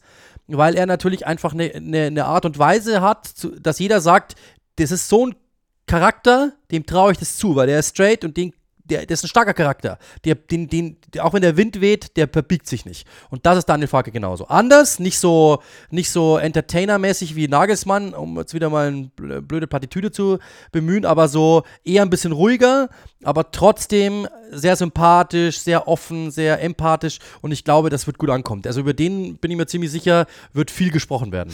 Sehr, sehr gut. Übrigens, äh bin ich dir dankbar, dass wir jetzt, äh, der, wir jetzt nicht direkt so einen Vergleichstrainer herausgearbeitet haben, aber du trotzdem jetzt so ein paar Referenznamen im Vergleich genannt hast. Das hilft, glaube ich, äh, vielen, die hier zuhören, auf jeden Fall.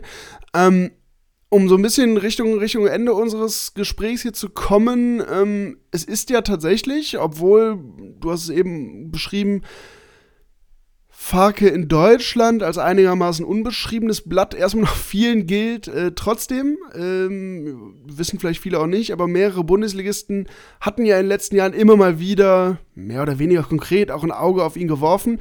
Ähm, weißt du, ob es da auch konkrete oder weißt du von konkreten Angeboten oder kannst du einschätzen, wie oft er bei deutschen Vereinen vielleicht auch jetzt in den letzten Jahren oder Monaten, wie auch immer, auch schon abgesagt hat?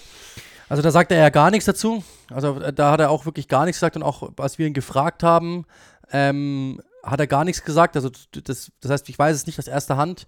Ich weiß aber um ein paar Ecken, dass äh, es schon Kontakte gab zu dem einen oder anderen Verein. Ähm, zum Beispiel ist ja ein Verein, der heute einen Trainer eingestellt hat, doch an ihm interessiert gewesen. Ein etwas blauer Verein, ähm, da, da, ich, du, du, darfst dir ruhig Namen nennen. Ja, es, es, ich weiß, also es gab ja das Gerücht mit Schalke, da ist er darauf bei uns nicht eingegangen. Ja. Was ich gehört habe, also er hat mit Sicherheit ein Angebot, also zumindest, es gab, er hat mit Sicherheit kontaktiert worden sein, bin ich mir ziemlich sicher. Äh, und ich weiß auch, dass, ähm, aber das ist nicht von ihm und auch nicht von seinem Camp, sondern von der anderen Seite, dass ähm, es bei, als äh, die Geschichte mit Jesse Marsch bei Leipzig war, dass dort auch mal in die Richtung äh, ausgeholt worden ist, im Sinne von, wie wäre es denn? Warum es dann nicht mehr zusammengekommen ist, bin ich mir nicht mehr ganz sicher. War das irgendwie finanziell oder die Vorstellungen oder sowas in die Richtung, das weiß ich jetzt nicht genau. Ähm, aber ich weiß, oder, oder, oder hat er gesagt, das passt einfach nicht, aber da weiß ich auch, dass mal angerufen worden ist bei ihm zumindest mal. Ähm, das sind so die, das sind so die, die, die einzigen, an die ich mich jetzt richtig, ähm, richtig erinnern kann. Und ansonsten fällt mir, aber das sind so auf jeden Fall die, wo ich weiß, dass das mal angerufen worden ist. Ja, aber das äh, ist ja was, äh, immerhin. Äh, und dieses Schalke-Ding, das haben wir ja hier auch schon mal im Podcast erwähnt. Ähm, wir wissen es jetzt auch nur von Medienseite, aber da scheint ja zumindest etwas dran zu sein. Und er hat es ja auch im, äh, in der Pressekonferenz jetzt nicht vehement bestritten. Ähm, also kann man ja schon davon ausgehen, dass äh, da auf jeden Fall was dran ist. Lass uns aber jetzt nochmal so einen Schlussstrich ziehen. Äh, Daniel Farke, nach allem, was wir jetzt herausgearbeitet haben. Daniel Farke und Borussia Mönchengladbach. Hm. Passt das für dich zusammen oder nicht? Äh also in allen Facetten ja, weil er ist es gewohnt, äh, also er, er, attraktiver Fußball passt zu Mönchengladbach, die Art und Weise, also äh, Hütter war eher so ein bisschen stoisch, sage ich jetzt mal, Fark ist eher progressiv, kommunikativ, das glaube ich passt auch besser. Ähm, er ist jemand, der Fußball spielen lassen will, hatten wir gerade schon. Er ist jemand, der es weiß, wie es ist. Also, wie haben wir auch schon gehabt. Ich glaube, die, finanziell sah es schon mal rosiger aus. Es sieht bei jedem Bundesliga-Club gerade so aus, ist klar. Aber ich glaube, damit kann er umgehen. Ähm, und er hat auch so dieses Gefühl, ich, also, äh, ich kann aus einem Team, das Achter war, den sechsten Platz rausholen. So, oder fünften oder vierten. Ähm, und das, glaube ich, das, das bringt er alles mit. Jetzt ist die große Frage natürlich einfach nur, was ich mir gedacht habe, so, die, die, die, die Situation im Verein ist halt gerade nicht einfach, weil natürlich ähm, Max Eberl ungewollt, aber er, es ist halt so, natürlich einen Kader hinterlassen hat, wo viele Verträge auslaufen und Spieler zum Beispiel ablösefrei gehen könnten. Du musst in der Bundesliga aber dann erstmal Ersatz bekommen und der ist nicht günstig. Das heißt, die Situation ist natürlich jetzt schon schwierig. Es steht ein sanfter Umbruch an ähm, mit Spielern, die eventuell ablösefrei gehen könnten und die musst du erstmal gleichwertig ersetzen mit dann vielleicht auch Geld in die Hand nehmen. Wo kommt das Geld her? Das ist die, die Aufgabe, die Daniel Fark jetzt vor sich hat mit, Herrn, mit, Roland Wirkus. Das ist, das ist die Aufgabe jetzt. Und deswegen ist die, die Situation ist nicht einfach für, für, die, für die Beteiligten dort jetzt gerade. Ähm, aber wenn, also wenn ich jetzt eine Note geben müsste, würde ich sagen Note 1. Mit 1 mit Stern, 1 plus, weiß ich nicht genau, aber ich finde, es ist mindestens, es ist Note 1, diesen Trainer zu holen, ihm die Chance zu geben, weil er bewiesen hat, das, das, das zu können und ähm, ob es dann funktioniert oder nicht, werden die Umstände sein. Vielleicht auch, kann ja auch sein, dass er Fehler macht oder das, ich sage ja nicht, dass er, er war nicht schuld, das kann man jetzt nicht sagen, aber ich glaube, so von dem, wie ich ähm, den Trainer mal kenne und was ich Trainern zutraue, es gibt auch Trainer, da, da, da denke ich mir, warum gibt dem überhaupt noch jemand eine Chance? Weil der hat es jetzt einfach, oder man hört ja schon in der Branche, dass alle sagen, um Gottes Willen. Bei ihm ist es so, dass ich mir eher denke, warum hat dem noch keiner eine Chance gegeben? Also in der Bundesliga zum Beispiel. Warum war man so, so lange? Ähm, und das ist, glaube ich, eher so die Geschichte, dass ich sage, Borussia Mönchengladbach hat alles richtig gemacht und ich glaube sogar, das hat, weil Lucien Favre haben wir schon erlebt, wie er, wie er war ähm, auch immer dann selbstzweifelnd und das hat natürlich dann auch auf den Verein irgendwie äh, so ein bisschen ausgestrahlt. Es war immer so Zweifel um den Verein. Und Daniel Farke wird jemand sein, der eine Aufbruchstimmung äh, erschaffen wird. Du wirst sofort merken, okay, ähm, es geht vielleicht nicht, nicht jeder Stein passt sofort auf den anderen, aber ich weiß, wo er hin wollte und beim zweiten Versuch klappt es vielleicht. Und wenn man ihm die Chance gibt und wenn nicht gleich große Misserfolge kommen, hat der alles, um wirklich langfristig was aufzubauen und, und die Borussia wieder äh, richtig gut in, in, in die Spur zu bringen. Also ich, ich persönlich hab, finde, das ist der mit Abstand beste Trainertransfer in den letzten Jahren, weil das ist, das ist ein überragender Trainer, finde ich. Ja, das klingt, das geht doch erstmal runter wie Öl und äh, lässt uns Borussia-Fans wahrscheinlich ein bisschen, bisschen versöhnlicher und entspannter in die Sommerpause gehen. Übrigens, äh, ob es eine 1 oder äh, nur eine 1 in Anführungszeichen oder eine 1 plus oder 1 mit Sternchen ist, glaube ich, äh, spielt gar nicht so eine große Rolle. Es ist, so viel kann man festhalten, von jemandem, der äh, sich mit Daniel Farke schon, ihr habt es gemerkt, deutlich eingehender beschäftigen konnte als viele von uns. Äh, Glaube ich, von, von, so jemandem ist das eine sehr, sehr gute Note äh, für unsere Vereinsführung zur Verpflichtung äh, unseres neuen Trainers. Ja, und in drei Wochen wird es wahrscheinlich dann heißen, äh, die ersten acht Spiele verloren und Hebel ist eine Pfeife. ja, ach, das, das ist ja sowieso so eine Weisheit ähm, im Fußball, und das ist irgendwie aber auch aus Fansicht auch das Schöne, äh, bei allen Expertisen und Statistiken und Meinungen, die man sich einholen kann, äh, das ist irgendwie alles egal, wenn man dann äh, die ersten fünf Spiele verliert. Am Ende zählt, was wichtig ist oder wichtig ist auf dem Platz, sagt man ja, ne? Äh, Joachim, ich oder wir danken dir ganz, ganz herzlich äh, dafür, dass du die Zeit, die hier genommen hast, so ausführlich spannende Insights geliefert hast. Es hat wahnsinnigen Spaß gemacht. Und allen, die zuhören, sei natürlich dann noch mal äh, die Folge mit Daniel Farke im Click and Rush Podcast von Ende April empfohlen und auch sonst, wenn ihr euch für die Premier League interessiert, ist, war das, glaube ich, hier ein sehr, sehr guter Appetizer. Ähm, um in den Podcast generell mal reinzuhören. Und ja, die Folge mit Daniel Farke liefert dann bestimmt nochmal ein persönlicheres Bild, so ein bisschen die Vibes von Daniel Farke ein bisschen mehr einfangen in so einem längeren Podcast.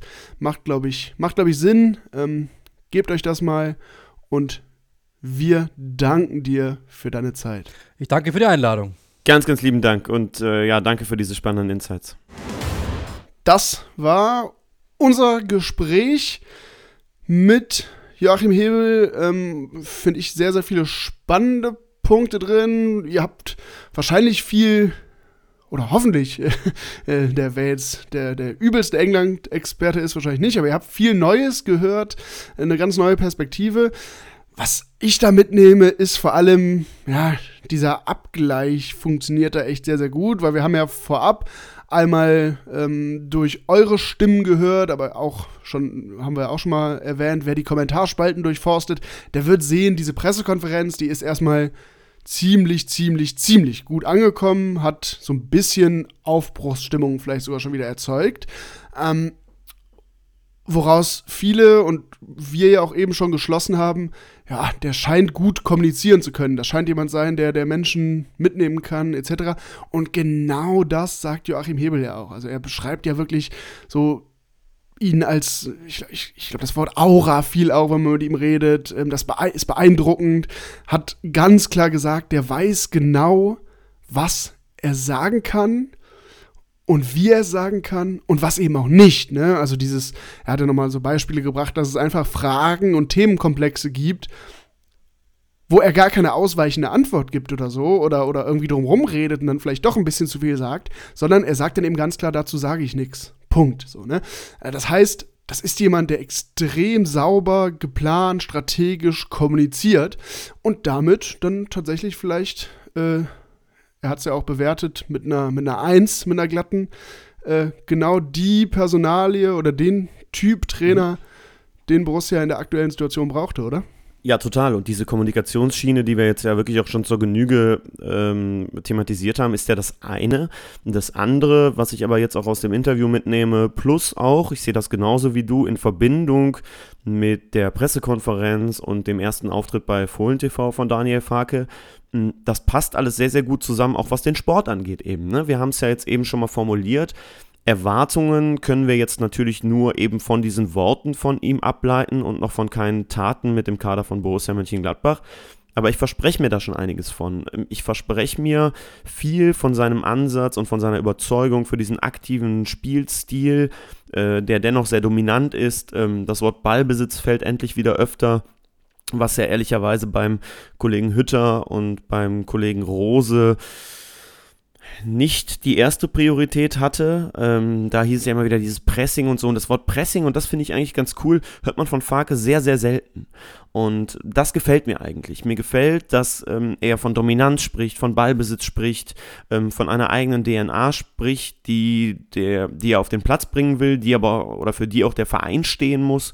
Und meine Hoffnung ist eigentlich relativ simpel und leider natürlich auch sehr, sehr hoch dass wir endlich wieder einen Fußball sehen, der identifikationsstiftend ist und wo wir ins Stadion gehen und einfach sagen, Mensch, also darauf haben wir total Bock. Und ähm, Joachim hat das ja auch angedeutet, das war in England eben so und daraus ziehe ich ja sehr, sehr große Hoffnung, ähm, wohl wissend, dass man sicherlich weder die Championship noch die Premier League mit der Bundesliga vergleichen kann. Ähm, aber ich hoffe sehr, dass ähm, Daniel Farke mit all seiner Überzeugung hier bei uns in Mönchengladbach genauso gut funktioniert. Ja, das, äh, das Gefühl, also die, ja, diese Hoffnung natürlich. Äh haben, haben wir, glaube ich, haben ich, alle. Und bei mir ist es aber auch so das Gefühl, und das hat äh, Joachim auch sehr genau beschrieben, so von wegen, er weiß immer sehr genau, auf was er sich einlässt. Ihm ist auch irgendwie die Geschichte, Tradition vielleicht wichtig, aber vor allem auch, er kennt den Verein immer sehr gut. Er weiß, womit er da arbeiten kann und womit auch nicht. Und äh, das hat sich, finde ich, jetzt auch schon, auch schon gezeigt, weil er hat ja ziemlich häufig, du hast gerade ges gesprochen davon, wieder sowas wie einen identitätsstiftenden Fußball, hast du es, glaube ich, genannt, ähm, oder ähnliches spielen zu wollen. Und er hat super oft, ähm, und ich weiß nicht, ob er sich das, ob das Zufall ist, aber er verwendet ganz oft dieses Bild, das hat er in der Pressekonferenz, aber auch im Interview äh, auf Borussias YouTube-Kanal äh, verwendet, dieses Bild von jetzt nicht Fähnchen im Winde sein oder Ja, so. Ne? Also und das bedeutet ja letztendlich, du musst eine klare Strategie haben und eine klare Idee, wie du spielen möchtest. Und natürlich wird es Spiele geben, wo du dich mal umstellen musst. Aber wichtig ist halt, einen langfristigen Plan zu haben, den konsequent zu verfolgen. Und das ist ja so ein wenig das, was, was wir in den letzten Wochen dann immer so umschrieben haben mit dem, ja, was ist denn jetzt überhaupt der Borussia-Weg? So, wer, was möchte Borussia denn sein und so. Und darauf zahlt dieses Bild natürlich total ein. Und vielleicht ist es Zufall, dann wäre es aber auch nicht schlimm, weil dann, dann zeigt er, dass er genau das plant und dafür steht, was in den letzten Wochen sich viele Fans gewünscht haben. Vielleicht hat er sich aber auch so ein bisschen mit, der, mit dem Verein so intensiv beschäftigt, dass er die Kritik, die medial und, und auch von Fans immer wieder vorgetragen wurde in den letzten Wochen und Monaten, dass er darauf gestoßen ist und, und, und sich das dann so äh, als, als Kommunikationsstrategie, wie auch immer, überlegt hat. Beides ähm, hätte sein Für und Wider, aber beides hätte ja positive Punkte, weil das eben zeigt, er, er, er geht Probleme an. Und ich finde, das hat sich ganz klar bisher gezeigt und das, er wurde ja eben ähm, von, von Joachim als sehr strukturiert und so beschrieben, als sehr strategisch und geplant, auftretend und auch arbeitend. Und das ist, glaube ich, etwas, was wir in der aktuellen Situation sehr, sehr gut gebrauchen können. Und deshalb hat er, glaube ich, gemischt mit diesem Auftritt, ja, so ein bisschen Aufbruchsstimmung geschafft zu erzeugen. Und weißt du, worauf ich mich auch freue? Äh, er hat fast immer die Viererkette gespielt.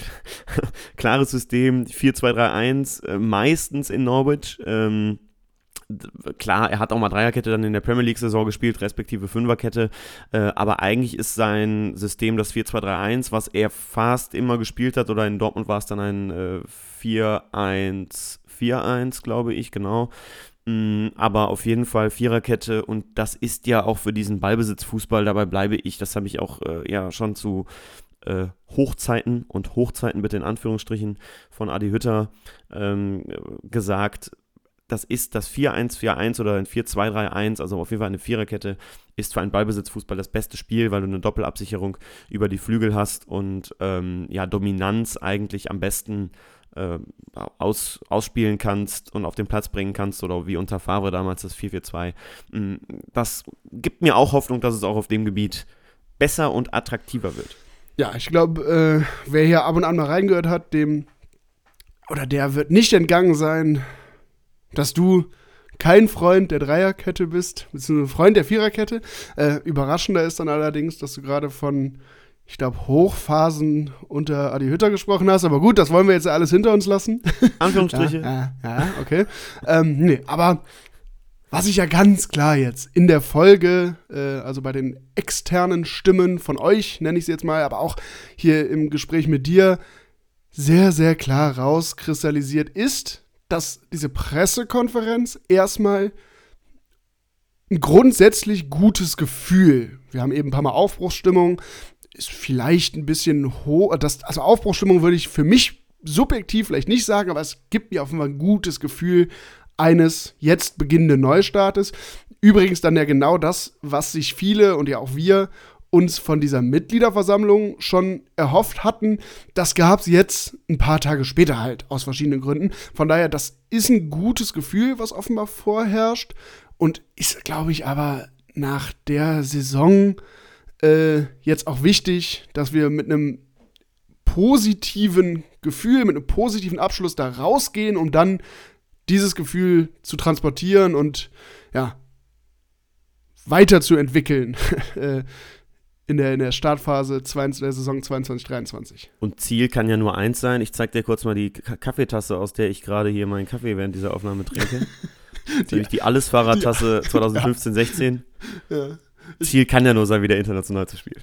Ach so, ach direkt, so, okay. mal, direkt mal mit richtig äh, Erwartungen überladen, den guten Mann. Ich hatte gerade, bevor du, bevor du die Tasse ins Bild gehoben hast, dachte ich erst, jetzt bin ich gespannt, ob er jetzt einen Witz macht oder, oder so ein kühnes Ziel Champions League äh, formuliert. Aber naja, ja, ja, aber nein, ganz ehrlich, ähm, ich glaube, das können, also, ne, das können wir als Fans also wieso sagen, natürlich, wenn wir jetzt die letzten zehn Jahre verfolgt haben, trotz dieses ja, enttäuschenden, der enttäuschenden Saison, die jetzt hinter uns liegt, ist das natürlich weiter ein Traum und so ein Ziel, was, was bei uns im Kopf schwebt. Ne? Ich glaube, oder was heißt ich glaube, ich, mir, ich würde viel Geld darauf setzen, dass wenn du jetzt den, den Verein ähm, am Anfang der Saison nach einem Ziel fragen würdest, die das natürlich nicht so sagen würden, sondern ne, die würden wahrscheinlich wieder auf eine Einstelligkeit verweisen, was finde ich auch völlig in Ordnung ist. Weil, äh, so, das, so, so ehrlich muss man sein, wenn so der, der Europapokal, sage ich mal, als Traumziel, als Fanziel so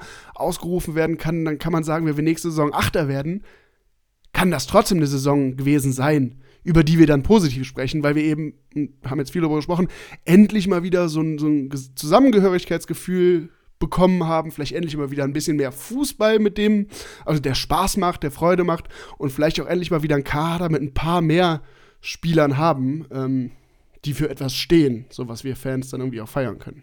Kann ich nur genauso unterschreiben. Vielleicht noch an alle, die die Alles-Fahrradtasse nicht kennen. Da ist eine Europakarte drauf. Das haben wir natürlich jetzt gerade gesehen. Sorry an euch da draußen, das konntet ihr ähm, jetzt natürlich nicht sehen. Mm, das alles da wird nach einer Saison, ja, die sicherlich für alle Beteiligten also weder für Fans noch für Leute wie uns, die meinen, sie müssten wöchentlich ihren Senf dazugeben, ähm, noch für Leute, die ähm, vielleicht sogar für Borussia arbeiten, ähm, äh, in Verantwortung stehen, ihren Job äh, nehmen mussten oder freiwillig entschieden haben zu gehen, nach einer sehr, sehr komplizierten Saison, ähm, ja, ist es wahrscheinlich gut, jetzt auch einen Schlussstrich zu ziehen. Oder? Ja, völlig. Also ich glaube, äh, alle, die es irgendwie mit Borussia halten und es mit Borussia gut meinen, äh, für die war das eine nervige Saison. War es eine enttäuschende Saison und eine, die, äh, wenn man dann wirklich, jetzt du hast gesagt, Vereins, Leute, die im Verein arbeiten, so, ähm, für die natürlich dann nochmal anders aufreiben, weil das natürlich einfach ein ja, nicht erfolgreiches Jahr war mit vielen an verschiedenen Punkten unerwarteten Brüchen und so. Und ähm, ist, glaube ich, wichtig, dass das, deshalb glaube ich, ist es umso wichtiger, dass es eben so einen einigermaßen positiven Schlusspunkt jetzt gab und jetzt alle erstmal durchatmen können und dann äh, neu angreifen. Ich möchte noch eine Sache loswerden, ich habe es anfangs schon angedeutet. Ich hoffe sehr, dass auch diese ganze Borussia-Bubble und Borussia-Social-Media-Blase äh, wieder zur Ruhe kommt. Ähm, weil, und das ist mir einfach jetzt mal ein persönliches Anliegen hier zu sagen, dieser Podcast hier und unser Blog sind seit 2013 ein Ehrenamt. Also wir machen das aus Bock und für euch. Und äh, was wir teilweise, was aber teilweise auch Borussia beispielsweise, da sieht man das ja auch die letzten Jahre immer wieder, ähm, was für Diskussionen man führen muss, wenn man hier nur mal seine Meinung sagt und vielleicht auch ein bisschen provokant und aneckt, aber immer halt fair und vor allem meistens auch oder eigentlich fast immer, würde ich sagen, von uns sachlich begründet ähm, und immer gekennzeichnet als unsere subjektive Meinung was man teilweise für Diskussionen in Social Media führen muss, ähm, da kann ich mir eigentlich nur an den Kopf fassen und kann mir nur, frag mich immer wieder, wie Leute teilweise auf Sachen kommen oder über andere urteilen ähm, oder auch den Stab brechen oder wirklich dann auch ähm, ja ausfallend werden oder unfair werden. Also an all die Leute habe ich einen ganz einfachen Tipp hört uns doch einfach nicht. Hört uns einfach nicht, beschäftigt euch mit anderen Sachen. Es gibt tausend andere Borussia-Kanäle oder schreibt euren Frust euch selbst auf ein Blatt Papier und lest euch das selbst einmal durch. Aber ähm, wichtig ist mir oder uns eigentlich, dass wir hier bei Mitgedacht weiterhin so fair, sicherlich auch mal hart diskutieren und streiten. Und ähm, ich weiß zum Beispiel auch, dass der Verein alles andere als äh, glücklich über unsere Arbeit in diesem Jahr war, also Arbeit in Anführungsstrichen, weil wir einfach natürlich kritische Fragen gestellt haben und eben auch mal Dinge aufgemacht haben, die vielleicht den Bossen nicht so gepasst haben. Ist ja eh immer so ein Ding, Kritik manchmal gefällt dann nicht, wenn man elf Jahre lang eine Top-Arbeit gemacht hat und alles war rosa-rot und auf einmal ist es das nicht mehr. Ähm, ich wünsche mir sehr mit Abschluss dieser Saison und mit der Pause, die jetzt von uns kommt, dass wir alle mal wieder einen Gang zurückfahren, runterkommen und dann positiv in die neue Saison gehen, weil das war einfach in den letzten Wochen super Kräfte raubend, Kräfte zehren und manchmal haben wir dann noch intern gesagt, also man setzt sich dann abends nochmal hin, beantwortet irgendwelche Kommentare und Co. und denkt sich aber eigentlich, okay, auf diesen ganzen, diese ganze Negativität und dieses ganze, ja, teilweise ausfällig werden, hat man keinen Bock, wenn man das so als Service für euch da draußen macht. Ja, das, äh, das wiederum kann ich nur so unterschreiben, will natürlich eine Kleinigkeit noch, äh, ja, sagen wir mal, ergänzen, wobei ergänzen gar nicht richtig ist, weil du hast es implizit gesagt, aber ich würde es vielleicht noch einmal explizit sagen. Und zwar dieses, ähm, ihr müsst uns nicht hören, ihr müsst uns dann nicht lesen und könnt irgendwie, schreibt das auf ein Blatt Papier, was euch nicht passt und lest euch selbst vor. Das stimmt alles. Gilt aber natürlich nur, und das hast du, glaube ich, zwischen den Zeilen gesagt, gilt aber ja nur für beleidigende Inhalte oder irgendwelche, wenn man uns, ne, ständig wieder die gleichen Sachen ohne Begründung undifferenziert dann irgendwie vorwirft. Ähm, weil Oder diesen plumpen Negativismus einfach. Genau, weißt du, weil aber natürlich also- normale, normale Kritik, so, das sagen, ich meine, das haben wir hier tausendmal gesagt, deshalb muss man es eigentlich auch nicht nochmal sagen. Aber über die freuen wir uns sogar, wenn das konstruktive Kritik ist, wenn Mega. in den Beiträgen oder in euren Kommentaren nachvollziehbar ist, was euch warum nicht gefallen hat und wie ihr das vielleicht euch für die Zukunft besser wünscht. So, ne, das ist natürlich das, wo, davon leben wir. Ja, dieses äh, manchmal dann verkürzte, uns irgendwas vorwerfen, dass irgendwie, ich weiß nicht, vielleicht Unruhe reingebracht würde oder dass wir spekulieren, ohne unsere Inhalte gehört zu haben oder gelesen zu haben, äh, zumindest in Gänze, dann, das, das stört uns natürlich. Ist aber auch, ich glaube, und du hast ja äh, irgendwie einleitend oder ganz am Anfang äh, der, der Folge gesagt, du wolltest auch nochmal so eine Kritik an Social Media oder, ne, das, das meintest du ja, glaube ich. Es ist, glaube ich, das, daran müssen wir uns alle immer erinnern, auch wenn wir mal zum Beispiel einen Tweet oder einen Post auf Instagram loslassen, der im Kommentar vielleicht so ein bisschen, ja, ähm, pointiert ist oder so ein bisschen kontrovers, dann ist das eben ein Social Media Beitrag. Ne? Und auf, in einem Social Media Beitrag, in dem kann man nicht alle Seiten auf einmal darstellen. Dafür ist Social Media auch gar nicht gemacht, Das sondern ist unser Spruchband. Genau, das, ja, das, genau, das ist wie ein, ja, das ist äh, die Analogie zum Spruchband der Ultras. Oder auf dem Spruchband der Ultras steht halt ein Satz, eine Zeile. Und da stehen eben nicht wie auf einem Beitrag, den sie dazu vielleicht veröffentlichen, auf einer Seite das erklärt, was sie meinten. Und das ist bei uns eben analog dazu irgendwie die, die Ankündigung oder die, der Beitrag zu einer neuen Podcast-Folge. Da steht dann eben drin, worum es geht und vielleicht ein, zwei Thesen, die dann auch vielleicht mal kontrovers sind. Die werden aber eben eingeordnet, wenn ihr die ganze Folge hört. Und heißt nicht, dass jeder jetzt immer jede Folge von uns hören muss, aber wenn ihr uns zu dieser Folge kritisiert, dann wäre es natürlich schon schön, wenn ihr die auch gehört hättet.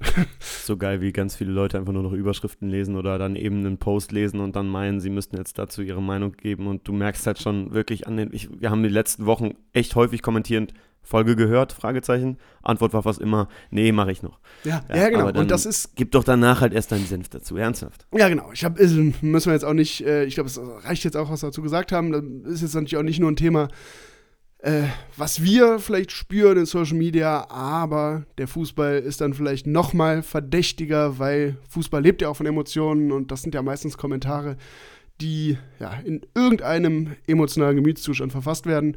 Aber ja, ich glaube, ihr, ihr versteht, wie wir das meinen ähm, und nehmt hoffentlich mit, dass wir Feedback von euch natürlich unfassbar schätzen und sogar brauchen, weil uns das voranbringt, weil wir dann auch eine Grundlage haben an Stimmung, die es unter Fans, die unter Fans vielleicht gerade kursiert, über die wir hier überhaupt reden können. Weil ich meine, was wir hier machen wollen, ist ja nicht nur in Mikro reden und irgendwie keine Resonanz haben, sondern wir wollen ja so in so einen Resonanzraum der Fans sprechen und auch darüber sprechen und hier Fanstimmungen abbilden und transportieren. Und das geht natürlich nur, wenn ihr dabei seid.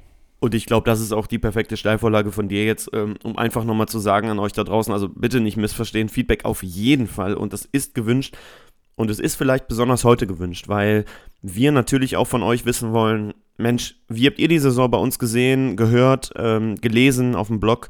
Ähm, was würdet ihr euch vielleicht anders wünschen? Was, würdet, was fandet ihr gut? Ähm, das Feedback äh, brauchen wir einfach, weil wir jetzt auch in den nächsten Wochen, die nächsten fünf, sechs Wochen mal nutzen werden, uns mal selbst ein bisschen zu reflektieren. Ähm, denn, das könnt ihr glauben, die äh, durchaus ja auch vorhandene konstruktive Kritik, die nehmen wir uns total zu Herzen und äh, die wollen wir auch in der neuen Saison natürlich besser machen. Also wir hinterfragen uns auch, sagen euch auch ganz offen, das Tempo, was wir, äh, was auch wir gehen mussten jetzt in dieser Krisensaison, das war auch nicht ohne. Ähm, deswegen überlegen wir auch, wie wir zurückkommen, ähm, ja, was man vielleicht mal anders machen könnte. Und da ist dieses Feedback von euch einfach sehr, sehr wichtig. Darauf zählen wir. Und ohne euch wäre das auch nicht möglich. Ähm, ja, dass wir das erreicht haben, worauf wir wirklich stolz sind, dass dieser Podcast eine Reichweite hat. Ähm, das liegt aber vor allen Dingen überhaupt nicht an uns, sondern einzig und allein an euch da draußen. Vielen, vielen Dank dafür schon mal. Genau, vielen Dank. Und ich würde sagen, Christoph Steilvorlage verwandelt. Und damit äh, gehen wir mit einem erfolgreichen Torabschluss von dir aus der Folge und aus der Saison. Heute mal ohne die Fanszene von Werder Bremen. Ähm, hat, also ist doch ein bisschen angekommen tatsächlich. Wobei zum Glück haben viele den Humor verstanden. Ja, genau. Ja, das war uns, äh, das war uns sehr wichtig. Haben alle oder haben, haben die meisten, glaube ich. Ich, ich habe eigentlich kaum Negatives davon gelesen. Von daher, das äh, wenn wir mal ganz eigenlobmäßig als gelungenen Gag verbuchen. Ne? äh, du, hast, du hast eben gesagt, äh, fünf, sechs Wochen, ja, es ist ja ungefähr, wir werden uns irgendwann so äh, Mitte Juli dann wieder bei euch oder beziehungsweise ihr werdet uns hier hören und ja, bis dahin bereiten wir uns jetzt auch mal auf die Saison vor. Genau, also schaltet mal ab, kommt mal zur Ruhe, äh, lasst mal den Fußball hinter euch. Das wird eine ganz, ganz komische neue Saison. Äh, gar nicht, was Borussia bezogen ist, hoffentlich eine sehr, sehr gute. Aber mit dieser WM dazwischen, da kommt wieder ganze Ladung geballter Fußball auf uns zu. Ob man das alles so gut finden soll, weiß ich gar nicht. Werden wir bestimmt mal besprechen in der neuen Saison. Ähm, geht ja dann auch früher los. David hat es gesagt, also das erste Pflichtspiel ist schon Ende Juli dieses Mal, äh, Pokal. Also kommen wir dann irgendwie ein oder zwei Wochen vorher wieder. Das geben wir bekannt. Und ja, freuen uns sehr auf den Austausch mit euch bis dahin äh, und auch auf ein bisschen Urlaub. Das muss auch mal sein. Und wünschen euch alles, alles Gute. Danken euch nochmal von Herzen für euren Input in dieser Saison. Und ähm, ja, tschüss, würde ich sagen. Nichts hinzuzufügen. Vielen Dank euch und wir sind raus. Macht's gut.